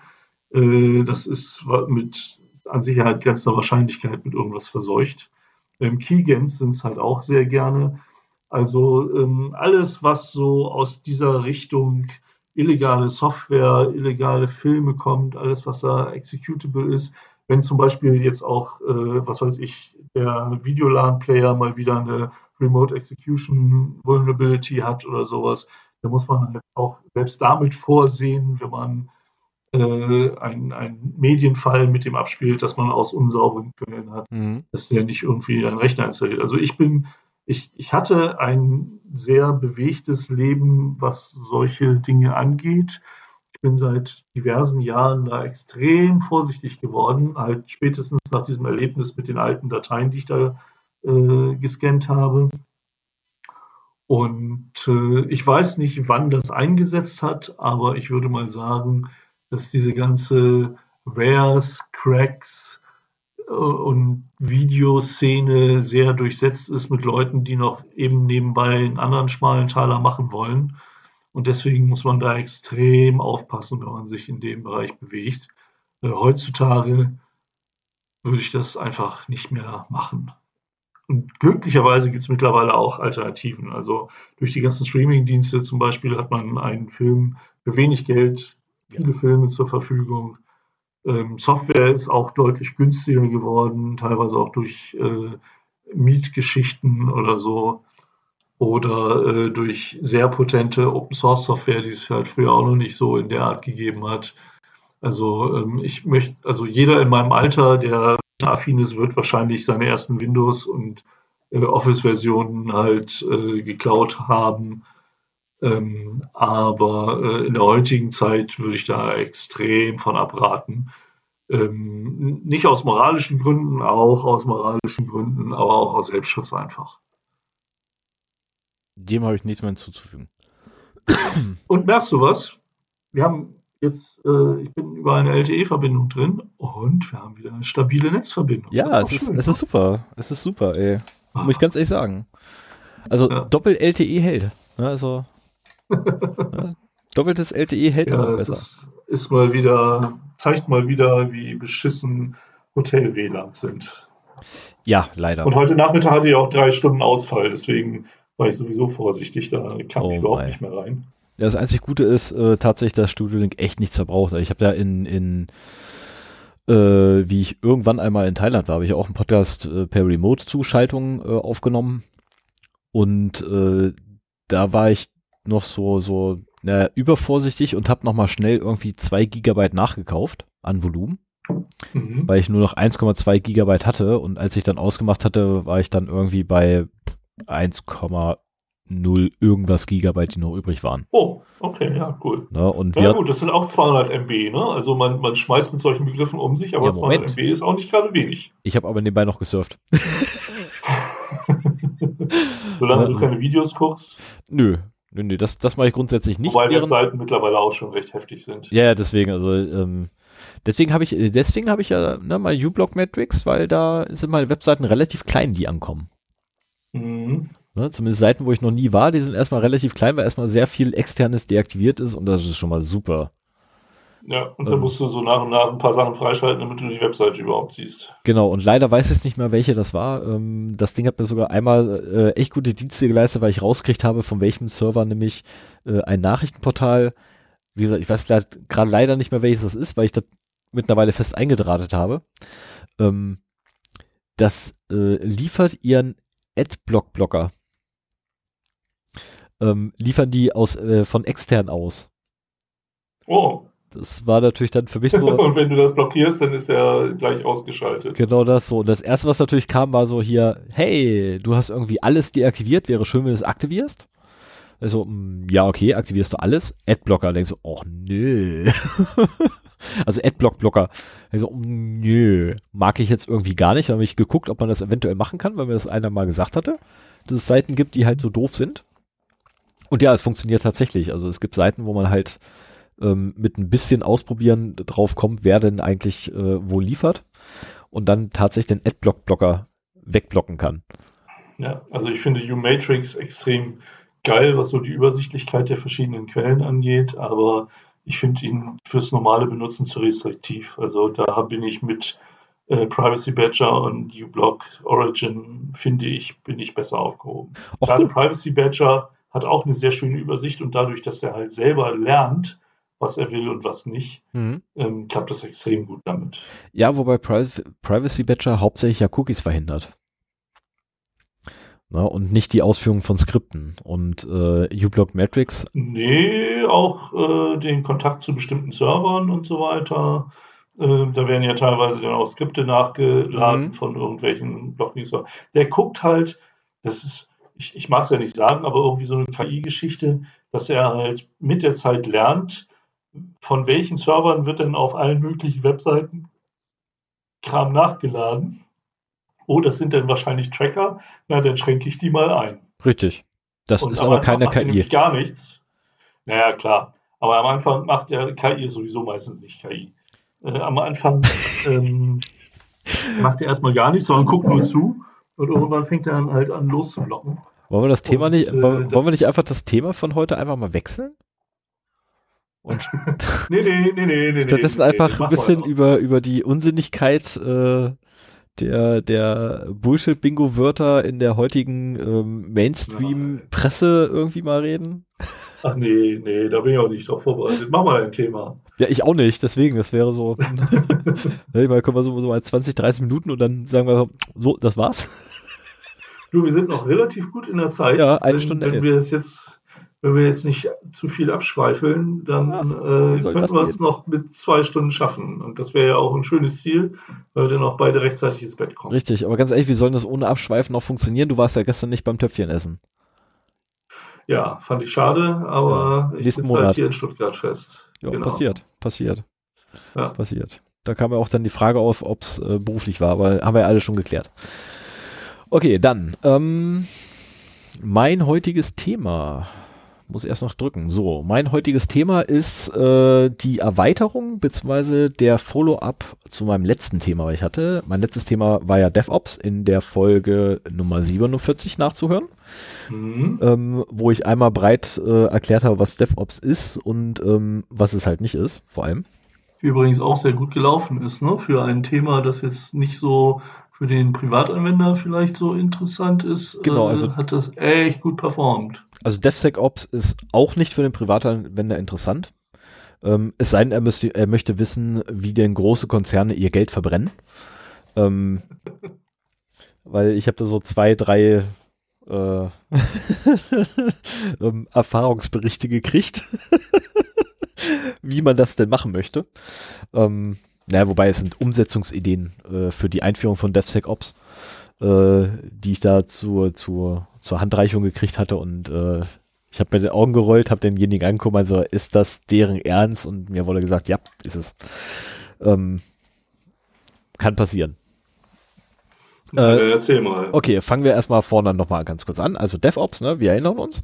Ähm, das Entwicklungsteam und das Operations-Team läuft A parallel und B rücken die enger zusammen und es gibt ganz, ganz viel Automatisierung, so dass eine Continuous Integration gegeben ist. Es hat, äh, es gibt ein auto vollständig automatisiertes Build Environment mit haufenweisen bis zu 99,9 Prozent im Idealfall ähm, automatisierten Testfällen, die durchrennen bei jedem Bild ähm, und dann quasi automatisiert ein Test beziehungsweise ja doch eigentlich ein Testbild erstellt wird und ähm, dort dann wenn vorher natürlich die Unit-Tests alle durchgelaufen sind, dann wird der Testbild freigegeben, dann läuft die Testautomatisierung drüber. Wenn die wunderbar durchgelaufen ist und Bild, Bild übrigens für, für Leute, die nicht so in dem Thema drin sind, B-U-I-L-T, also ein, ein, ein englisches Bild, kein deutsches Bild, also kein Foto oder Gemälde oder so. ich hätte, ich hätte jetzt gesagt gehabt mit, ähm, mit Compile also mit dem Compiler ja, genau. Ja, ja. wäre genauso kompliziert genau. geworden. Ähm, also tatsächlich ein Bauen der Software. Also das Bauen der Software läuft automatisiert mhm. ab. Ähm, bevor die Software gebaut wird, werden noch die Unit-Tests ausgeführt. Ähm, wobei die eigentlich während des Bauens der Software ausgeführt werden. Das ist korrekter. Äh, wenn die alle wunderbar durchgelaufen sind und keine Fehler aufgetreten sind, dann wird die Software freigegeben für die Testautomatisierung, die dann wiederum durchrennt. Wenn die super freigegeben ist, ähm, sorry, ähm, super durchgelaufen ist und nicht noch irgendwie definiert ist, dass da nochmal ein Mensch drauf gucken kann oder sollte, dann wird die Software genommen und auf produktiv geschoben. Und zwar einfach in einem Rutsch ne, auf Knopfdruck. Ähm, das ist der, der ursprüngliche Gedanke hinter DevOps mal gewesen. Ähm, umgesetzt wird es dann meistens mit, die Entwickler machen Operations. Und äh, in dem Sinne äh, kann man sich jetzt also vorstellen, was bei DevSecOps für einen Kauderwelsch rauskommt. Mhm. Also, was ist DevSecOps? DevSecOps ist eine Erweiterung von DevOps, die DevOps voraussetzt. Also wenn DevOps nicht da ist, kannst du DevSecOps nicht treiben. Ähm, und zwar das Sec da drin ist für Security, sprich Sicherheit. Und zwar sollen die, die ähm, Sicherheit schaffenden Methodiken und Aspekte direkt in die Entwicklung einfließen. Sodass quasi nur noch Code generiert wird, der per Definition sicher ist. Ähm, Im Idealfall heißt das, wir schreiben heute Code, der ist unsicher, unser Sec, äh, unser, unser Security-Anteil wiederum in unserem DevSecOps erkennt, dass das unsicher ist, meldet uns zurück, hier, das geht gar nicht. Und zwar noch bevor das an Operation geht. Also sprich, noch bevor die Software überhaupt gebaut wird. Ähm, das funktioniert auf zweierlei Arten. Äh, die eine Methode, die man nimmt, ist, man bildet zwei Teams ähm, oder drei oder n. Äh, das, so, das sind nämlich die berühmten Red and Blue Teams, die man immer auch ab und zu mal in den Nachrichten liest. Mhm. Ähm, immer ab und zu ist auch geil. Äh, und das Red Team ist letztendlich der Angreifer und das Blue Team ist der Verteidiger. Ähm, Aufgabe von beiden ist es, äh, oder bisher Aufgabe des Red Team ist es, die Software zu nehmen, die das Unterne oder die ein Unternehmen oder eine Abteilung halt bereitstellt und Schwachstellen drin zu finden. Je mehr, umso besser. Okay, also so ein kontinuierlicher Pentest oder genau. Whitebox Pentest mit genau. Code Review Möglichkeiten. Richtig. Cool, also so, so ein Red Team äh, wird schon Spaß machen, glaube ich. So, und dagegen steht das Blue Team. Das Blue Team hat zur Aufgabe, ähm, dass die genau den Erfolg des Red Teams verhindern. Mhm. Indem Aber das Blue Team sind die, die entwickeln, oder? Genau, das Blue Team sind rein die Entwickler. Mhm. Also natürlich hast du da auch wieder, ne, Security-Fragger hast du in beiden mit drin, du hast auch im Red Team hast du logischerweise Entwickler mit bei. Aber die, das Blue Team sind wenn man das mal so ne, trennen möchte, die Entwickler und das Red Team sind die Pentester. Wobei du eigentlich, mhm. alle Teams sind eigentlich wirklich interdisziplin, interdisziplin, oh, oh, es ist zu spät, ey, interdisziplinär ähm, zusammengewürfelt, sodass du wirklich ähm, Administratoren mit bei hast, du hast Entwickler mit bei, du hast die, ähm, die äh, Pentester mit bei, du hast die Security-Fregel mit bei, du hast im Idealfall noch einen Datenschutz-Mufti mit bei und, und, und. Ähm, so. Also Red und Blue, ne? Red versus Blue bekämpft sich da jetzt. Fällt mir gerade ein, schöne Serie. Ähm, und dann kann man das. Auch, ja? Dass du doppelte Ressourcenkosten sozusagen in der Entwicklung hast, weil du zwei Teams gegeneinander entwickeln lässt, beziehungsweise ein Team entwickeln und das andere das kontinuierlich überprüfen lässt. Genau, so und jetzt kommt, jetzt kommt aber noch der, der schöne Aspekt da drin. Ähm, alle Ergebnisse, die das Red Team hat, werden zurückgespiegelt in oder laufen zurück in das Blue Team und werden dort umgesetzt in Unit-Tests oder sonstige automatisierbaren, äh, automatisierten Tests, die genau diesen Vektor äh, prüfen und dadurch quasi ausschalten. Was bedeutet, ein Fehler, der einmal gefunden wurde, kann nie wieder auftreten. Mhm. Ne, wenn ich beispielsweise ein äh, Use before define, äh, nein, Use, doch ja, Use before defined äh, Fehler finde, ähm, da melde ich den zurück hier, ne, das was ne, definiert, bevor es überhaupt benutzt wurde. Äh, alles klar, use before defined, äh, geht gar nicht. Ähm, hier, ne, ich habe einen Test, ist irgendetwas bei mir benutzt, bevor es definiert wurde. Mhm. So, und dadurch hab, schließe ich halt tatsächlich in meiner gesamten Software ein und denselben Fehler aus. Hab ihn wahrscheinlich 3000 Mal drin. Ne, wie ich mich jetzt wieder kenne, wäre in meiner Software tatsächlich wahrscheinlich äh, Use Before Define 3000 Mal drin, wenn ich unten ankomme. Ähm, weil mir das öfters mal passiert. Trotz so schöner Option. Ist ja auch so schön einfach, ne? Ja, deswegen. Das ist halt echt einfach und dann setzt du ganz zum Schluss oben dann die, die, äh, die Option, dass du halt immer alles vordefiniert haben musst und dann auf einmal haut der Compiler auf die Fresse. Aber ich wollte gerade sagen, das ist ja eigentlich ein Beispiel, wo auch der Compiler schon Ja, natürlich, aber das ist, ähm, gut Bescheid weiß. na, aber zu, zu Testzwecken halt, wenn ich irgendwie die Software gerade am Basteln bin und einfach nur gucken will, läuft die Scheiße überhaupt, äh, schalte ich halt genau diese Funktion aus. Ja, Weil ich will erstmal wissen, funktioniert es generell und dann muss ich halt hinterher nochmal die Arbeit machen und alles nachdefinieren. Ähm, so, genau, das läuft halt zurück. So, dann automatisieren wir da nochmal die Sicherheitstests explizit. Und das Ganze funktioniert nur aufgrund von Automatisierung. Und zwar einem sehr hohen Grad zu, äh, von Automatisierung, sodass du auch deine Teams relativ klein halten kannst. Weil du hast ja extrem viel automatisiert. Und das aber hast du nicht trotzdem einen Wahnsinnsaufwand, zum Beispiel in der Testdefinition? richtig. Also einmal definiert, funktio- funktioniert das halt prima automatisiert, aber sobald du an einem Modul was änderst, schlagen ja auch die ganzen Tests wieder fehl, sodass du halt auch nicht nur den Code, sondern auch die auf dem Code basierenden Tests halt immer aktuell halten musst. Das ist die typische oder der typische Nachteil von Testautomatisierung. Ähm, Mhm. Testautomatisierung hat grundsätzlich einen höheren Wartaufwand äh, Aufwand, äh, oder Wartungsaufwand als man, äh, äh, ich fange nochmal vorne an. Der Wartungsaufwand von automatisierten Testfällen ist grundsätzlich höher als der Wartungsaufwand von manuellen Testfällen. Mhm.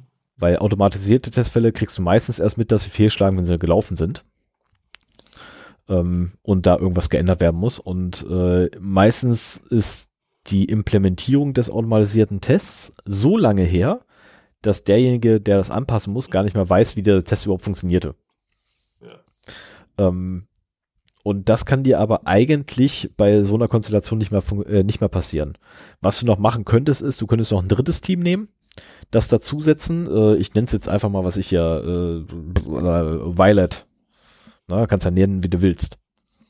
Ähm, und die sind nur zuständig für die, ähm, für die Weiterentwicklung.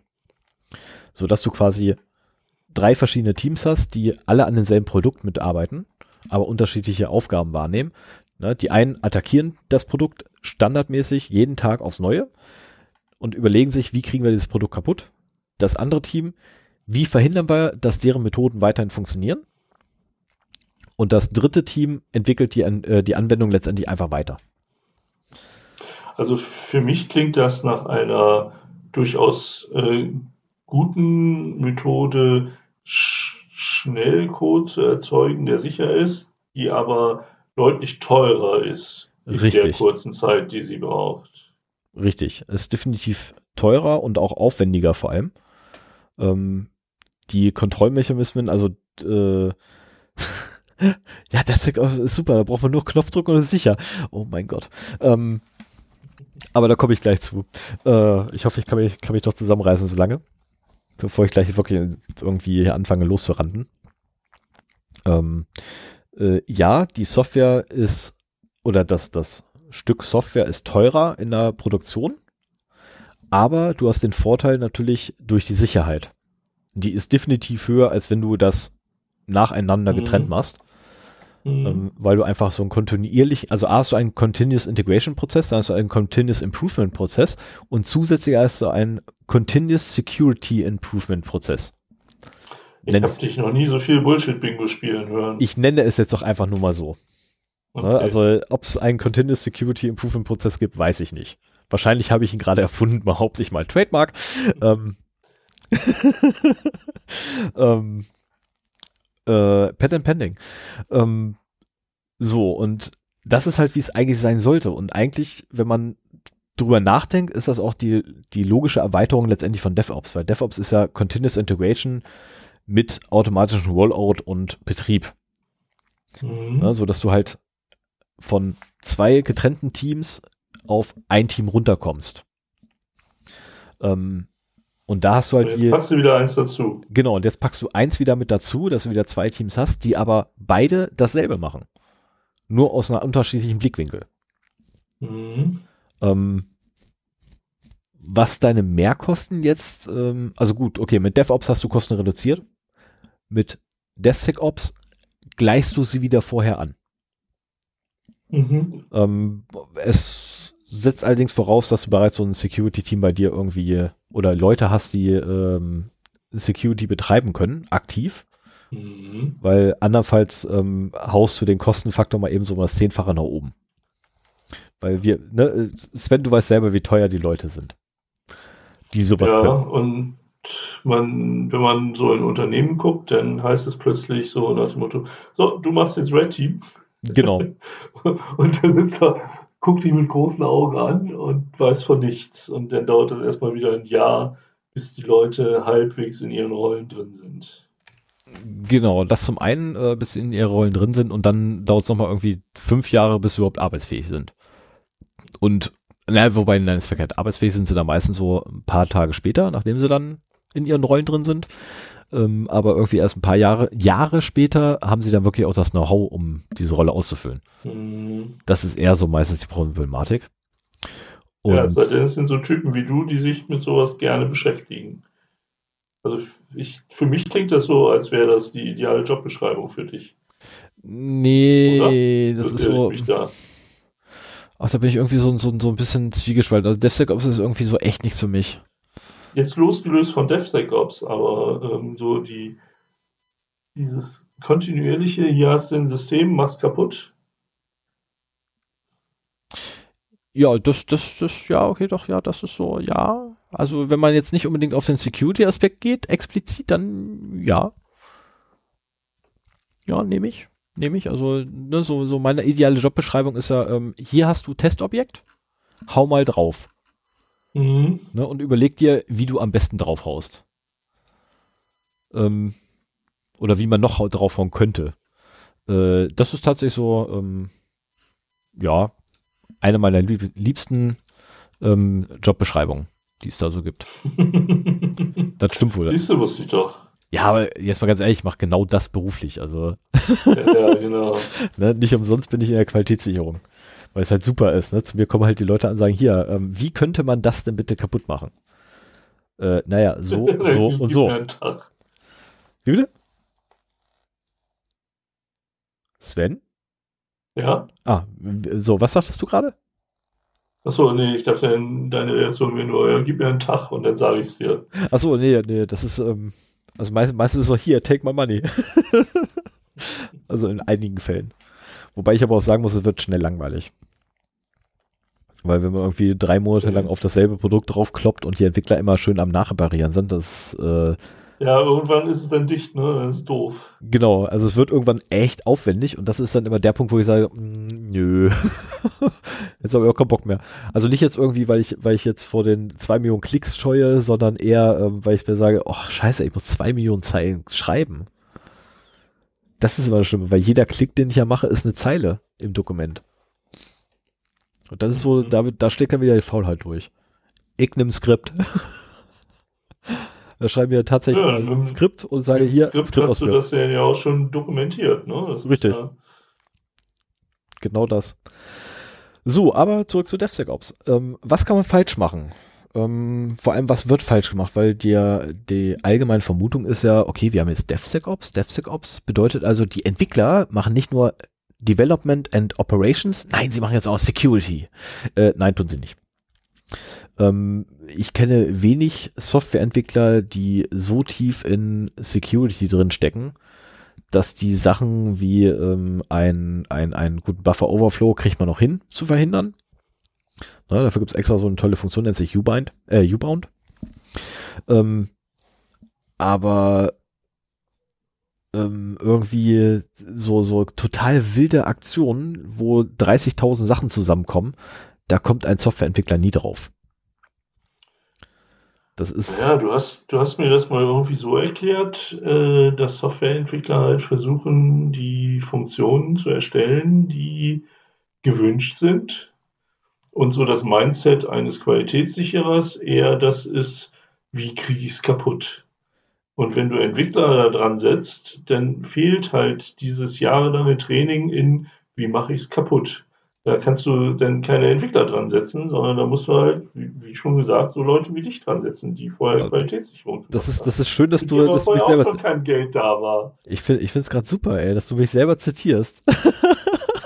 Ja, das, äh, Yeah. äh, mir bleibt nicht viel in Erinnerung, aber das auf jeden Fall. Ich bin weil zitierfähig ich das sehr anschaulich, weil ich das sehr anschaulich fand. Ja, ich kriegte genau, das aber auch für, genau das Problem ist. ja, aber ich krieg aber auch genau für das Zitat oft genug auf die Omme. Ne, also, Wahrscheinlich von Entwicklern.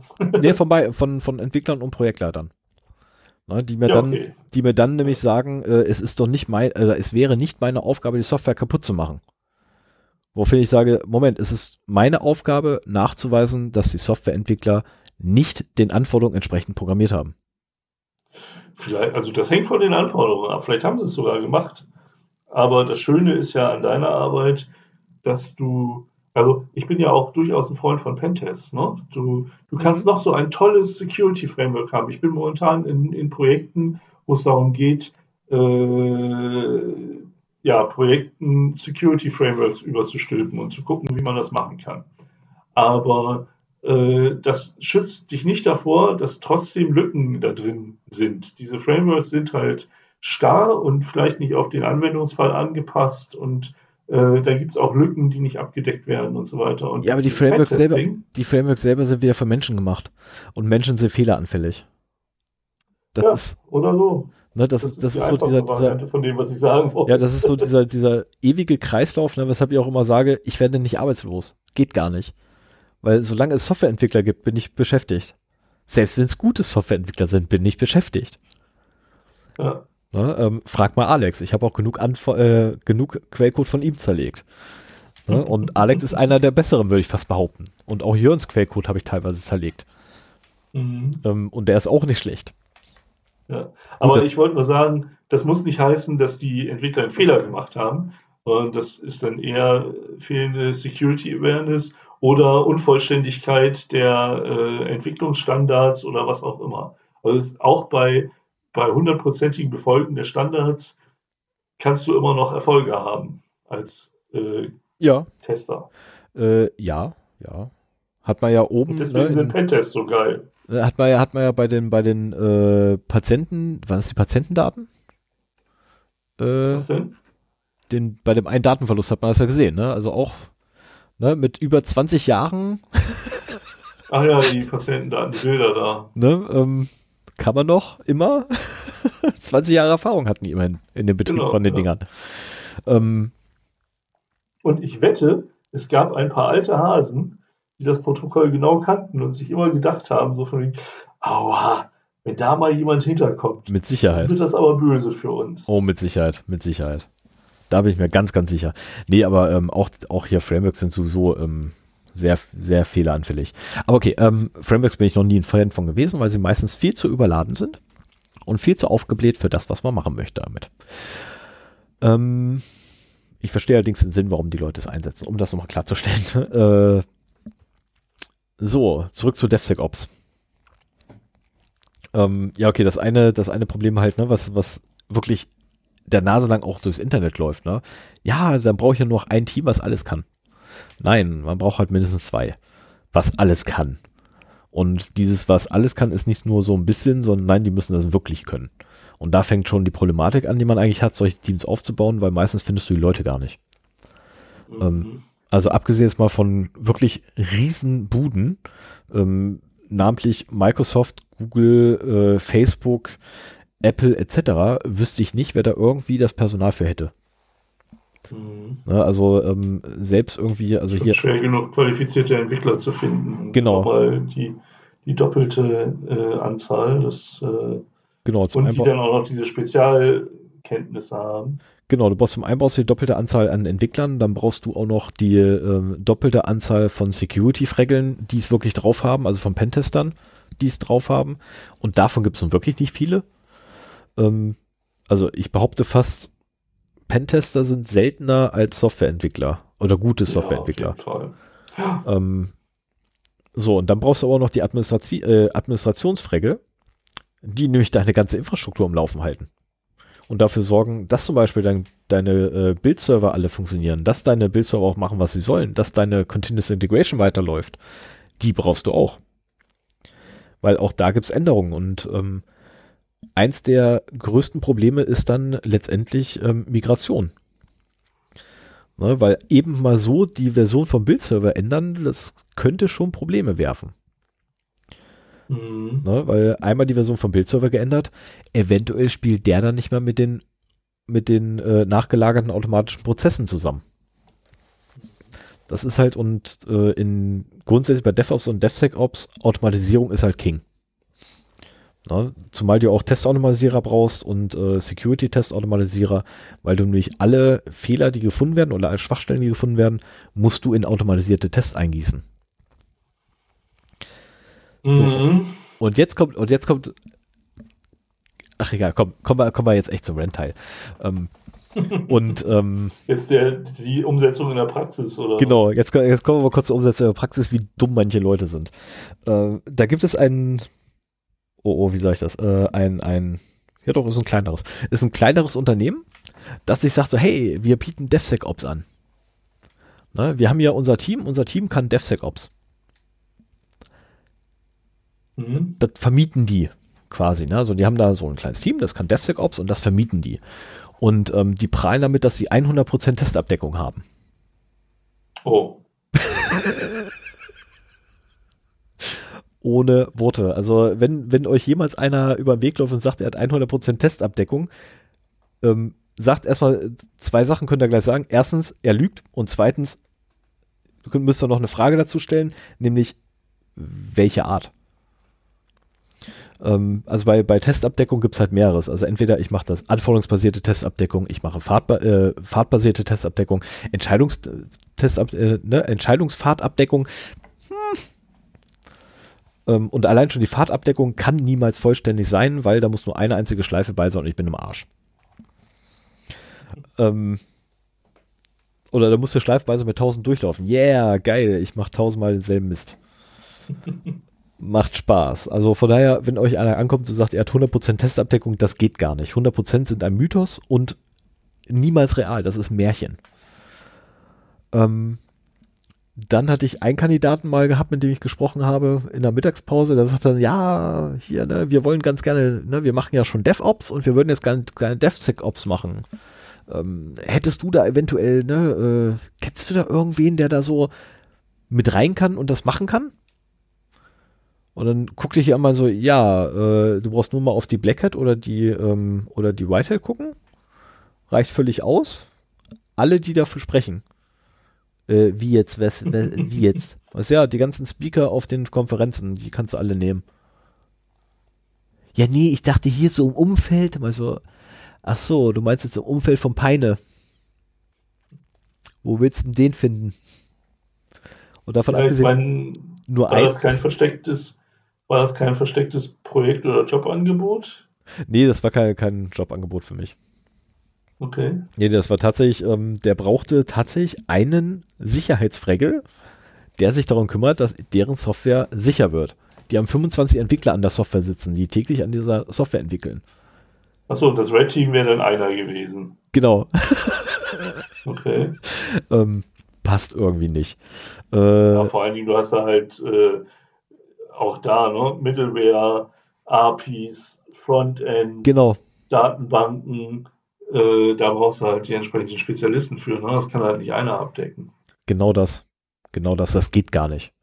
Also du hast da so viele Sachen, die mit reinspielen. Aber trotzdem wäre das, wäre das eine Sache gewesen. Hättest Naja, du gemacht, ne? Egal. Nee, ich, ich kann das nicht. Ich bin da viel zu weit weg, leider. Ja, du, ich kann's Also auch nicht. das äh, würde, mich, würde mich schon interessieren, aber ich, also das letzte Mal, dass ich Code beruflich geschrieben habe, ist so dermaßen lange her. Ähm, das, das macht keinen Sinn. Ich bin da überhaupt nicht mehr auf dem Laufenden. Also ich muss gerade gestehen, mein letzter Quellcode, den ich geschrieben habe, ist drei Monate her. Das ist, Oh, ähm, okay. ja, das ich weiß, das ist für mich verdammt lange, aber äh, ich bin einfach gerade ein bisschen anders eingebunden mit Datenschutz. Mhm, mhm, Ähm, und da komme ich einfach gerade zu nichts. mhm. So. Ähm, ja, deswegen, also ich könnte jetzt noch ein bisschen weiter renten, wenn man das denn möchte. Ähm, aber eigentlich ist das Thema auch, also es klingt immer wie Magie, aber es ist alles kein Hexenwerk. Wie ich schon bei, De bei DevOps gesagt habe, es ist so dreimal drüber nachdenken, ähm, spart einem echt irgendwie Bullshit-Bingo spielen. Ja, ich meine, auf der einen Seite, es klingt ja auch in der Theorie sehr verlockend. Das ist ja auch ähnlich wie agile Entwicklung. In, in der Theorie ist das halt auch eine super Sache. Und kleine oder neue Buden, die von Anfang an so arbeiten ähm, oder die nicht viel organisatorisch umzustellen haben, die können das auch gut realisieren. Also wenn ich jetzt so ein Startup nehme, das, das entwickelt nicht mehr nach Wasserfallmodell, da sind die ja noch in zwei Jahren in der Definitionsphase sozusagen. Ja, die machen, Aber, Dev, äh, die machen ja DevSecOps eh ganz anders. Nein, ich meine jetzt auf Agiles bezogen. Mhm. Aber wenn du jetzt ein großes Unternehmen hast und denen sagst so nach dem Motto, wir haben zwar immer nach dem Wasserfallmodell äh, gearbeitet, aber wir machen jetzt agil, dann ist das eine irre, ein irres Rad, an dem du drehen musst. Ja. Und genauso ist es halt auch mit DevSecOps, wenn die alle nur den, den Geschwindigkeitsvorteil sehen und erwarten, aber nicht bereit sind, auch die Ressourcen da reinzustecken und zu bezahlen, die dafür notwendig sind, dann ist das ja auch quasi zum Scheitern verurteilt. Völlig richtig. Völlig richtig. Also in den, in den meisten Fällen ist es tatsächlich zum Scheitern verurteilt, weil du kannst das wirklich nur in großen Buden, wo wirklich die Ressourcen auch vorhanden sind, leisten. Mhm. Und selbst da nur im beschränkten Rahmen. Na, weil du kannst nicht alle deine Software, ich, ich nenne es jetzt auch mal nach, nach DevSecOps bauen, das geht gar nicht. Mhm. Na, weil so viel Kohle hat kein Mensch auf diesem Planeten. Oh, da gibt es bestimmt ein paar. Nein. Du wärst überrascht. Um eine Bude hochzuziehen. Moment, um eine Bude hochzuziehen, die rentabel alle ihre Software baut. Mit DevSecOps. Die gibt's nicht. DevSecOps kostet einfach viel zu viel Kohle. Ne, also mhm. DevSecOps ist grundsätzlich erstmal ein Minusgeschäft und der Mehrgewinn kommt erst ganz, ganz spät. Ja, wie Security sowieso allgemein. Ne? Also das ist ja sowieso das Problem. Security ist auch, wird in vielen äh, Firmen als Kostenfaktor gesehen, der nichts bringt. Mhm. Und äh, der Benefit ist erst da, wenn der Data Breach, den du sonst erlitten hättest, nicht stattfindet, was du nie mitkriegen wirst. Ich wollte gerade sagen, das kannst du nie beweisen. Ne? Das, ist, das ist so ähnlich, wie ich, wie ich meinen Kunden hatte, äh, gut, jetzt komme ich wieder in die Qualitätssicherung zurück, ähm, wie ich meinen Kunden hatte, der äh, sich beschwert hat bei meinem Vorgesetzten, ähm, dass ich keine Fehler finde. Ich was, was ich denn den ganzen Tag tun würde, weil ich ja keine Fehler finde. Aha. Und ähm, was hast du getan? Naja, ich habe den ganzen Tag nach Fehlern gesucht. Okay, waren keine drin? Ähm, also nicht viele. Also ich habe dann so hier mal einen, da mal eingefunden, aber das war echt nicht viel. Na, und da muss ich echt sagen, also alter Schwede, top, top ans Entwicklungsteam. Die Jungs hatten es mhm. drauf. Und die zwei Frauen mit bei denen mit dem Team. Ich würde ja fast behaupten, aufgrund der zwei Frauen waren die so ordentlich. ähm, weil da hast du wirklich nichts gefunden. Das war ein Blackbox-Test. Äh, und später hat mir dann einer von den Entwicklern mal äh, den Quellcode gezeigt gehabt und sagt sich, hier, guck mal, das kannst du auch von außen gar nicht machen, aber das wäre was, das wäre was, das wäre was. Also, ja, das sehe ich sogar. ja gut, aber das ist, ich meine, wenn du eine äh, Entwicklung machst und da einen Qualitätstest daran setzt, äh, dann machen doch Blackbox-Tests keinen Sinn. Weil du äh, hast ja den Zugriff auf den Code und könntest dann ja auch das als Whitebox-Test durchaus äh, machen, um einen höheren Sicherheitslevel zu kriegen. Ja, wobei ein äh, Blackbox-Test günstiger ist. Ja, klar. Ne, der ist kosteneffizienter aus dem einfachen Grunde, weil du halt nicht erstmal Monate teilweise brauchst, um durch den ganzen Quellcode äh, durchzulesen. Und weil du ein, hast im Prinzip die gleichen Informationen wie ein Angreifer. Genau, ne, weil. Motto, wenn da Lücken drin sind, aber äh, man kriegt sie halt ohne Kenntnis der äh, des Quellcodes nicht so einfach raus, dann, dann reicht das ja meistens schon. Das zum einen und zum anderen ähm, hast du aber auch den, den Vorteil, dass du als, oder nein, den Nachteil, dass ein Whitebox-Test immer auch ein Audit des Quellcodes beinhaltet. Und das alleine mhm. frisst mhm. der Zeit ohne Ende. Also wer jemals ein, ein, ein Code-Audit gemacht hat, der weiß, wie aufwendig das ist. Das ist nicht mal ebenso gemacht. Ja, und äh, ich erinnere da nur an die, ähm, an die, an die Software, die ich da mal hatte. Äh, oh nee. Nee, das ist zu spezifisch. Also an eine Software, die ich da mal hatte. Ähm, das ist, das sich- ist natürlich viel unspezifischer. Ja, das ist jetzt wirklich, das ist jetzt wirklich unspezifischer, weil, ähm, ne, wo dann äh, der Kunde extra noch jemand zusätzlich eingekauft hat, der ein Code-Audit machen sollte über die gesamte Anwendung und der dann selber gesagt hat, äh, das ist schön, ähm, ihr zahlt mir jetzt gerade hier 580.000 Euro, ja, dafür kann ich euch so zwei Module machen. Und ähm, ja, das war tatsächlich, also es ist einfach so umfangreich, so ein Code-Audit. Und der hat dann echt nicht viel gemacht, ne? Also vom, von den Bereichen her, wo er denn innerhalb des Quellcodes war.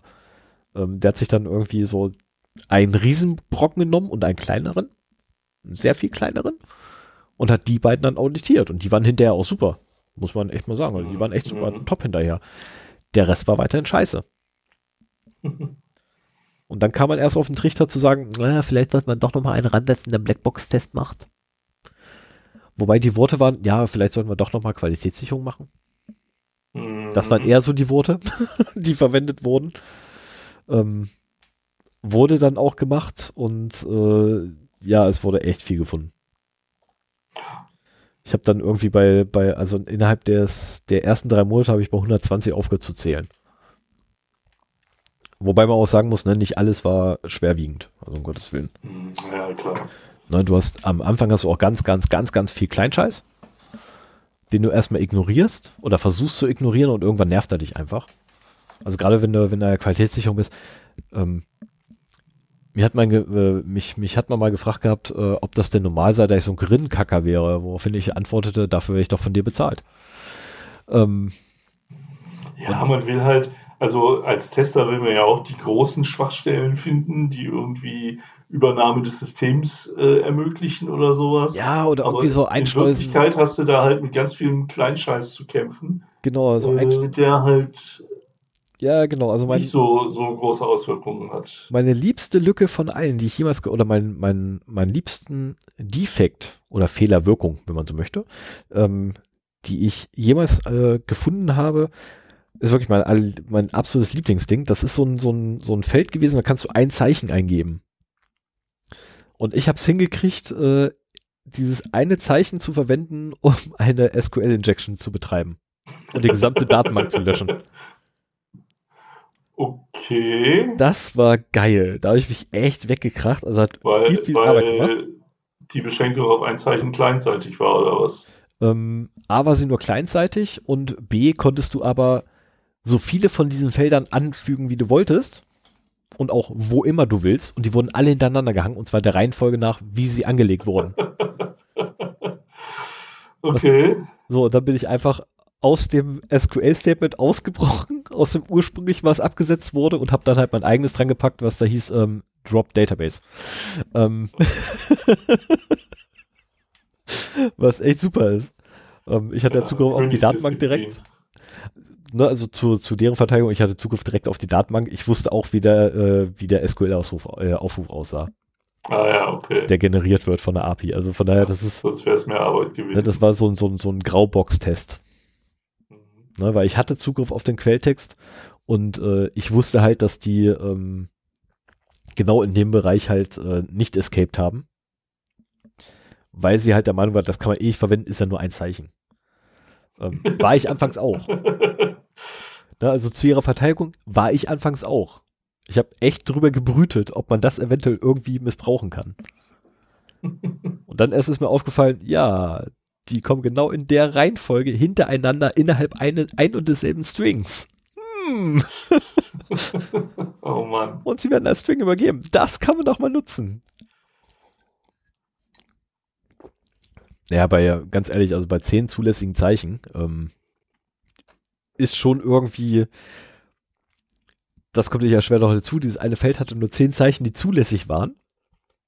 Also Okay. zehn verschiedene Buchstaben waren zulässig. Ich habe es hingekriegt, da x-beliebige Zeichen reinzuschreiben, was immer ich wollte. Okay, ja, wie gesagt, wenn das kleinzeitig äh, verifiziert wurde, dann kannst du ja unter Umständen das über äh, quasi entsprechende modifizierte ähm, Abfragen machen. Äh, musste Also ich nicht mal. Ich habe das, hab das alles, ich habe das alles über die reguläre Oberfläche gemacht.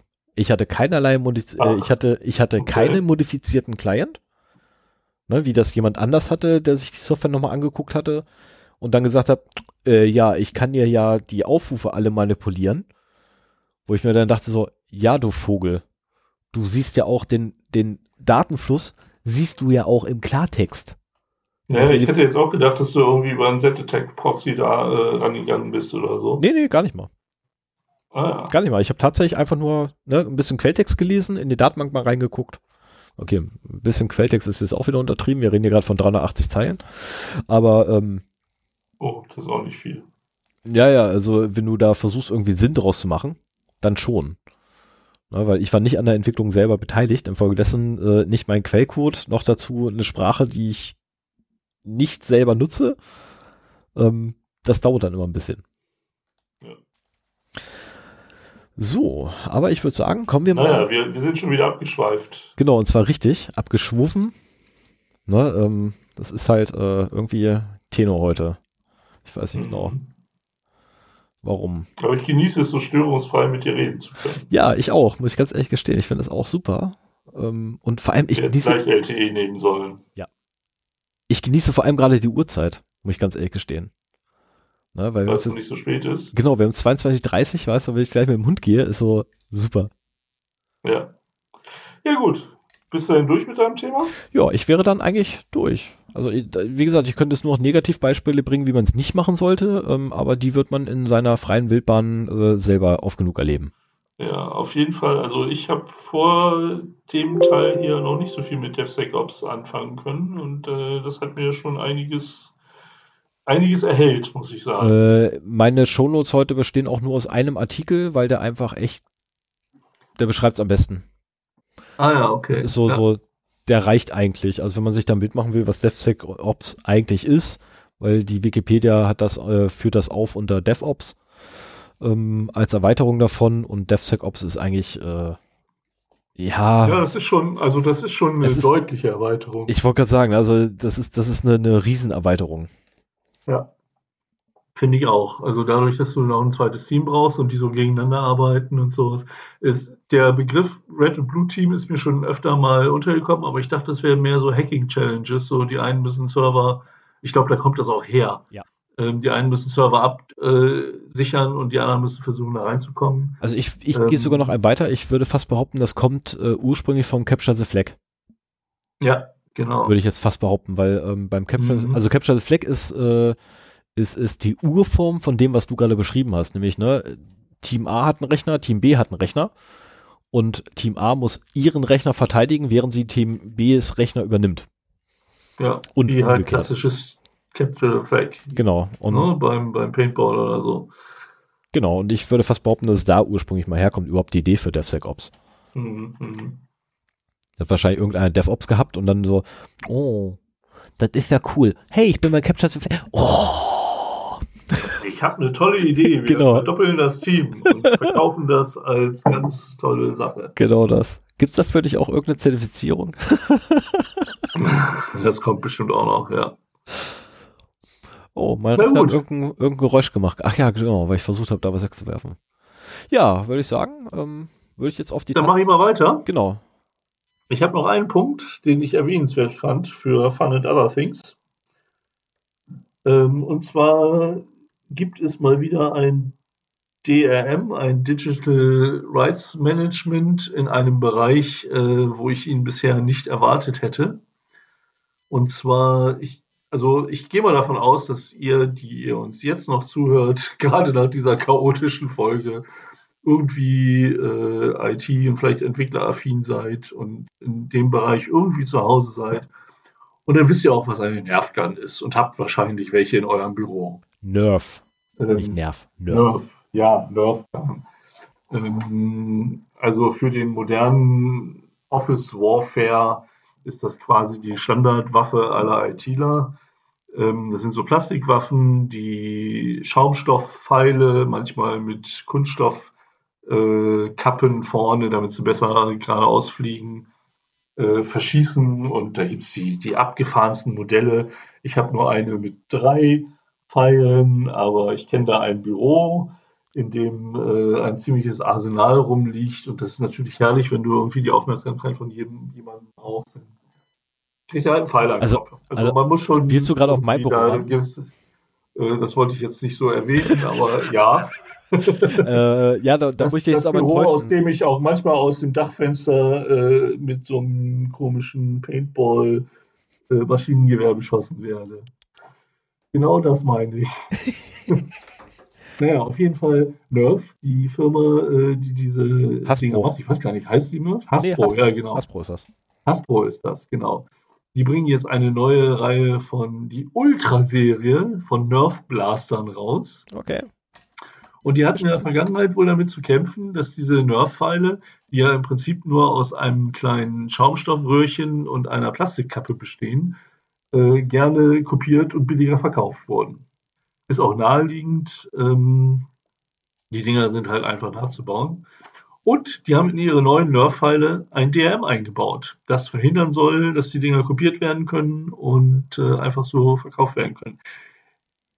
Hm. Also erstmal die, die neuen, die, die gute Nachricht für euch ist, äh, die Pfeile fliegen dann auch, die haben noch so kleine Finnen, wie kleine Raketen äh, am Ende und sollen halt statt nur 23 Meter äh, 36,5 Meter äh, Reichweite schaffen. Also man kann auch in einem größeren Großraumbüro dann immer noch die Aufmerksamkeit von jemandem äh, bekommen. Ich möchte echt mal so ein, so ein äh, Nerf-Battle in einem Großraumbüro sehen. Ne? Das muss ja das totale Chaos sein. Ja.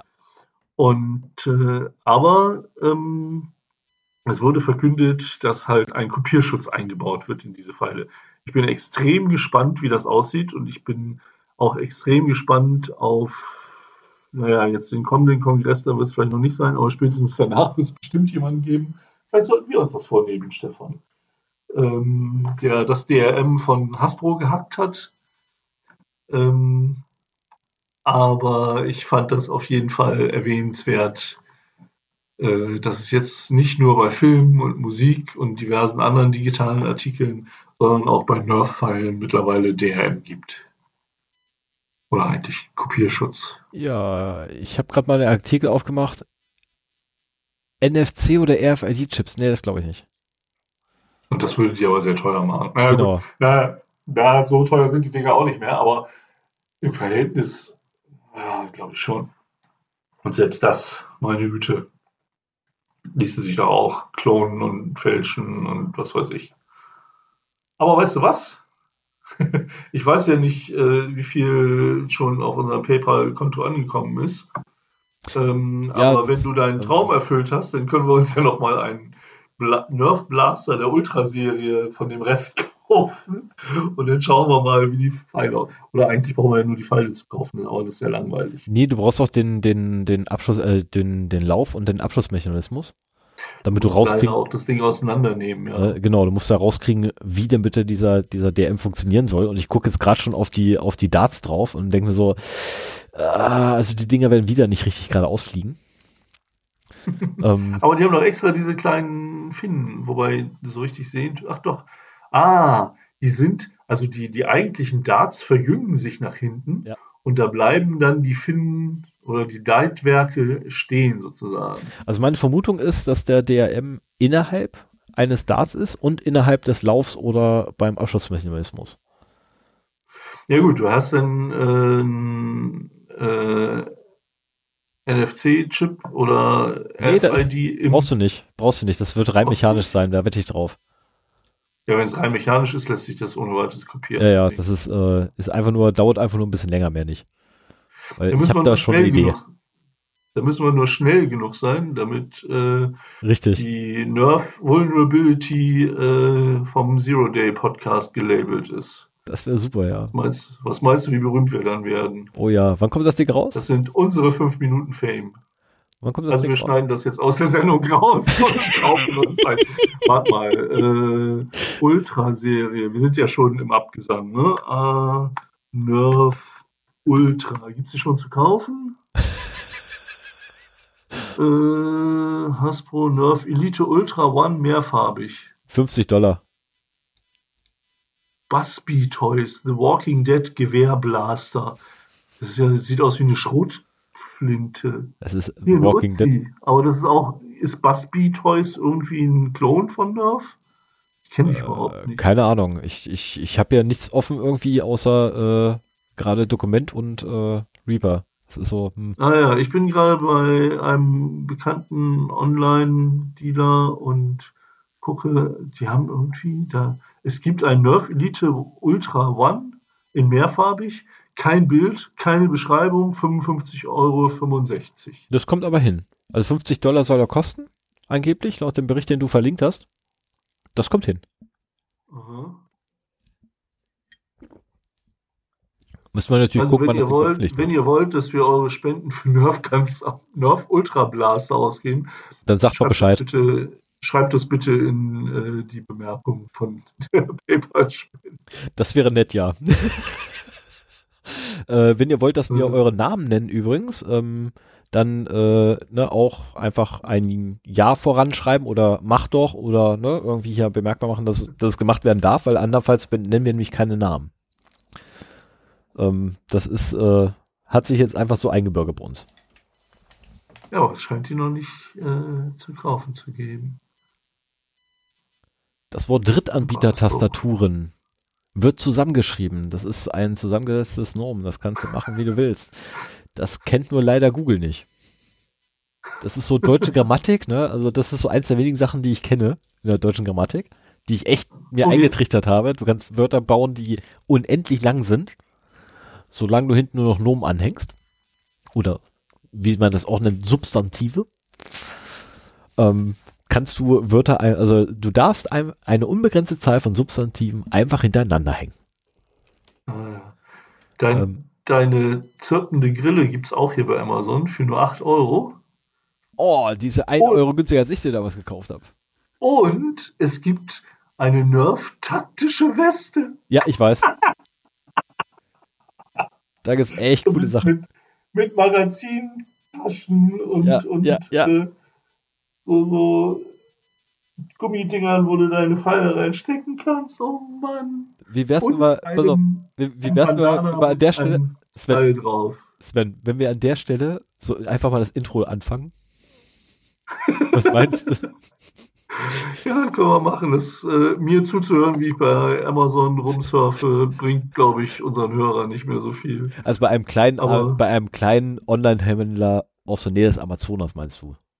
Ja, genau. Genau. Das klar.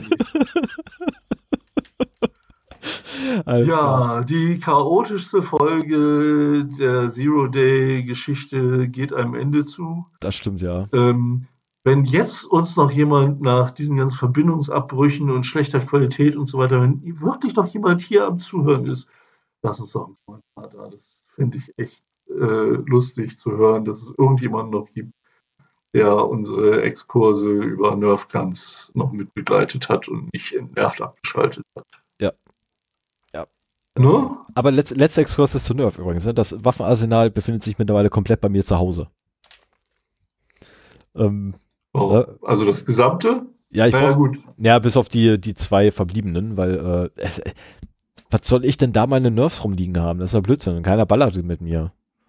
Ah, ja, dann willkommen im Club. Also ich habe euch immer darum beneidet, dass ihr irgendwie so ein Büro wart, wo mal ein bisschen Spaß drin herrschte. Aber die Gatling ist noch da. Ich, mit Munition. ich, ich wäre ja gerne mal in, in einem Team, wo Leute zwar professionell arbeiten, aber trotzdem Sinn für Humor haben und Ja, das äh, einfach schön. mal so ein paar, paar, Nerf äh, paar Nerd-Traditionen hochhalten. Oh ja. Ähm, Heißer Kakao mit Marshmallows. Mm, das, das ist doch, ist das, hä?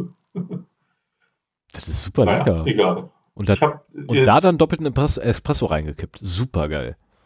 Aha, aber was hat das mit Nerd-Traditionen zu tun? Ist mir jetzt nur so eingefallen, da hätte ich gerade voll Lust drauf. Achso. ah ja, ich habe letztes Wochenende mit meinem Sohn Marshmallows äh, über offenem Feuer gegrillt. Auch das war geil. auch lecker. Das ist sehr, sehr geil, ja. Hatte ich, habe ich auch noch nie ausprobiert. Ist super, ist Also der wenn ihr Hammer. Kinder habt und die sind auch klein genug, macht ein Feuerchen, haltet äh, Marshmallows drüber, am besten mit dem Stecken, sonst tut's weh. Und äh, wenn die so anfangen braun zu werden, dann sind die außen knusprig und innen total weich. Voll Ja. lecker. Und wenn man es richtig macht, sind die außen übrigens ähm, so, so goldbraun. Ne? Mhm. Also von goldig nach braun wechselnd Aber von, und innen flüssig.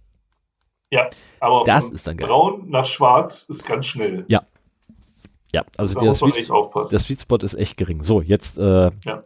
Toll, jetzt darf Jetzt ich haben wir alle verloren. Jetzt Ja. brauchen wir auch eigentlich kein Outro mehr zu spielen, weil das hört eh keiner mehr. So Aber mach mal. Also sollte jetzt irgendeiner jetzt tatsächlich noch zuhören, lasst mir bitte einen Kommentar Ja, da äh, oder bitte. schickt eine E-Mail oder oder oder ähm, Kommentare bei 0x0d.de unter dieser Oder Folge. E-Mails an feedback.0x0d.de. Feedback at 0x0d.de. Ja, Was erzählst du? Gut, nee, du hast gerade Bullshit erzählt. Ja, ich habe da aus Versehen noch einen Punkt reingemogelt. Genau. Und unsere Hörerschaft ist fit genug, um das da raus, um meinen Bullshit rauszufiltern. Es ist spät, Leute. Genau. Und wir haben schon verdammt viel Zeit Oh, ja. hier im Studio-Link verbracht. Ja, wir haben es gleich elf und ich habe wenig Schlaf gehabt die Nacht. Tja, und diese Nacht wirst du auch wenig Schlaf haben, so wie sich das anhört. ja, ist normal. Aber wir haben die Verbindung gehalten. Genau. Und ich bin, ich, das könnte eine Folge sein von Zero D, die ich mir auch selber mal anhöre, einfach aus der Neugierde heraus, wie die Qualität geworden ist. Ich hasse es, unsere Folgen zu hören. Ich, ich kann, ich ertrage mich nicht. Du erträgst dich nicht? Ey, Ich ertrage mich nicht. aber, aber mir zuhören wollen, sag mal. So, gut. Gut. Dann würde ich sagen, ne, Leutens, haut rein, haltet eure Daten sicher. Ne, und immer schön die Bits und, Bits und Bytes festhalten. Lasst sie nicht zu weit rausschwimmen. Alles wird gut, alles wird schön. ne, eine schöne neue Welt wird das, wenn wir erstmal alle wieder zurück in der Steinzeit sind. Haben wir alle wieder ein Bit. Gut, damit würde ich sagen, wenn du nicht noch. Achso, wir haben heute über, wir, wir haben heute übrigens den 26.09. Ja, das hätten wir am Anfang sagen sollen, aber jetzt haben wir es wenigstens erwähnt. 2019. Genau. Oh Mann, heute noch. Was sind wir durch, ey. Aber Jetzt richtig. Mach, komm, mach weg. Ja, alles klar. Bis dann. Bye. Ciao.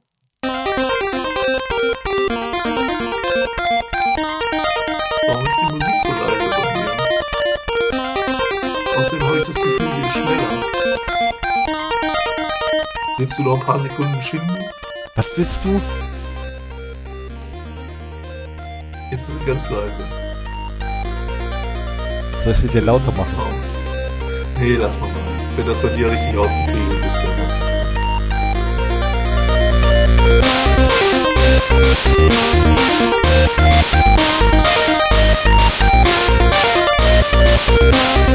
Ich habe ja eventuell eine neue Band Oh.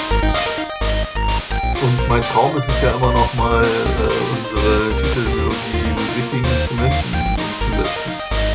Das wäre schon cool, ja. Da solltest du dann allerdings noch hier äh,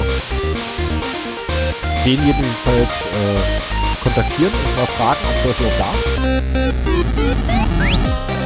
Äh, das ist äh. Ja, was nicht immer bedeutet, dass Derivate erlaubt sind. Doch, das ist, also das ist, äh, über der, deswegen haben wir ja auch Ja, Moment, Moment, Moment. Du kannst, kannst, du kannst aber bei, bei, äh, bei CC-Lizenzen kannst du aber sagen, no der, äh, keine Derivate. hat aber nicht. Okay, dann habe ich nichts gesagt. Äh, du darfst, covern darfst du halt immer. Das wusste ich auch noch nicht. Äh, du kannst ein Stück einfach covern. Das Problem ist halt nur, das ist halt auch bei jemandem angeben und dann geht halt ein Teil deiner Einkünfte von diesem Stück an den Originalkünstler.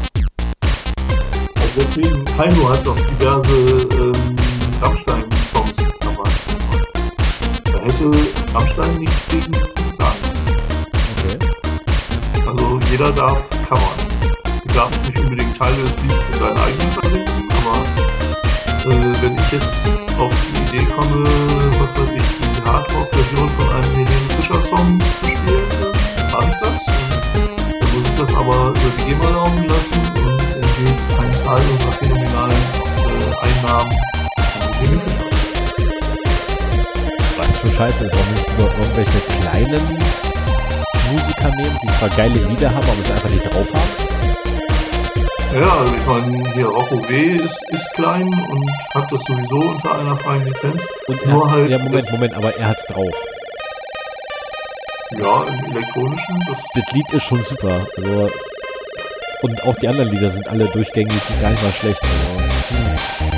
Da fällt mir ein, ich habe die Lizenz von, von dem Titelsong überhaupt nicht drin. Also wir haben in, in den Shownotes halt immer am Ende Aufnahmedatum, Veröffentlichungsdatum Und dann halt noch die Referenzen für äh, das Chiptune, das wir zum Intro und Outro spielen.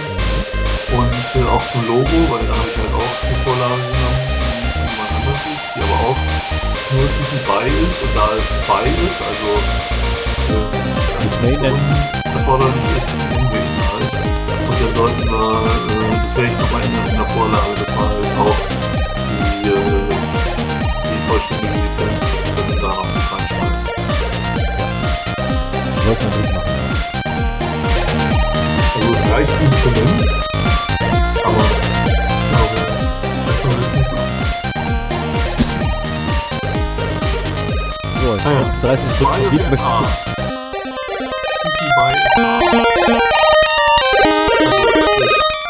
Lass mich doch jetzt. Oh, ey, die letzten 20 Sekunden.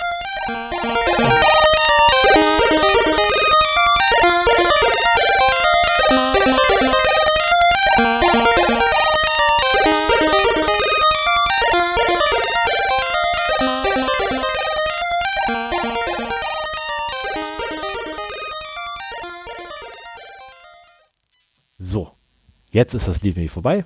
Jetzt ist alles gut. Ja, würde ich sagen, scheiße ich aus, ne? Ja, macht das. Ja, Schön, dass ihr uns zugehört habt, falls noch irgendjemand dabei ist. Wir freuen uns da sehr drüber. Ich hoffe, ihr habt trotzdem irgendwie diese Chaos-Folge genießen können. Ja, es tut uns furchtbar leid, dass alles so durcheinander geraten ist. Nächstes Mal sitzen wir wieder bei Stefan im Büro. Oder im Wohnzimmer. Lakritz dabei. Äh, ja, im Studio. Oder vielleicht sogar im Arbeitszimmer. Man weiß es nicht. Man weiß nicht. Man wird Ja. sehen. Genau. Alles klar, bis dann. Bye. Jo, Tschüss. Ciao. Uh. Nack, nack und so. Mark.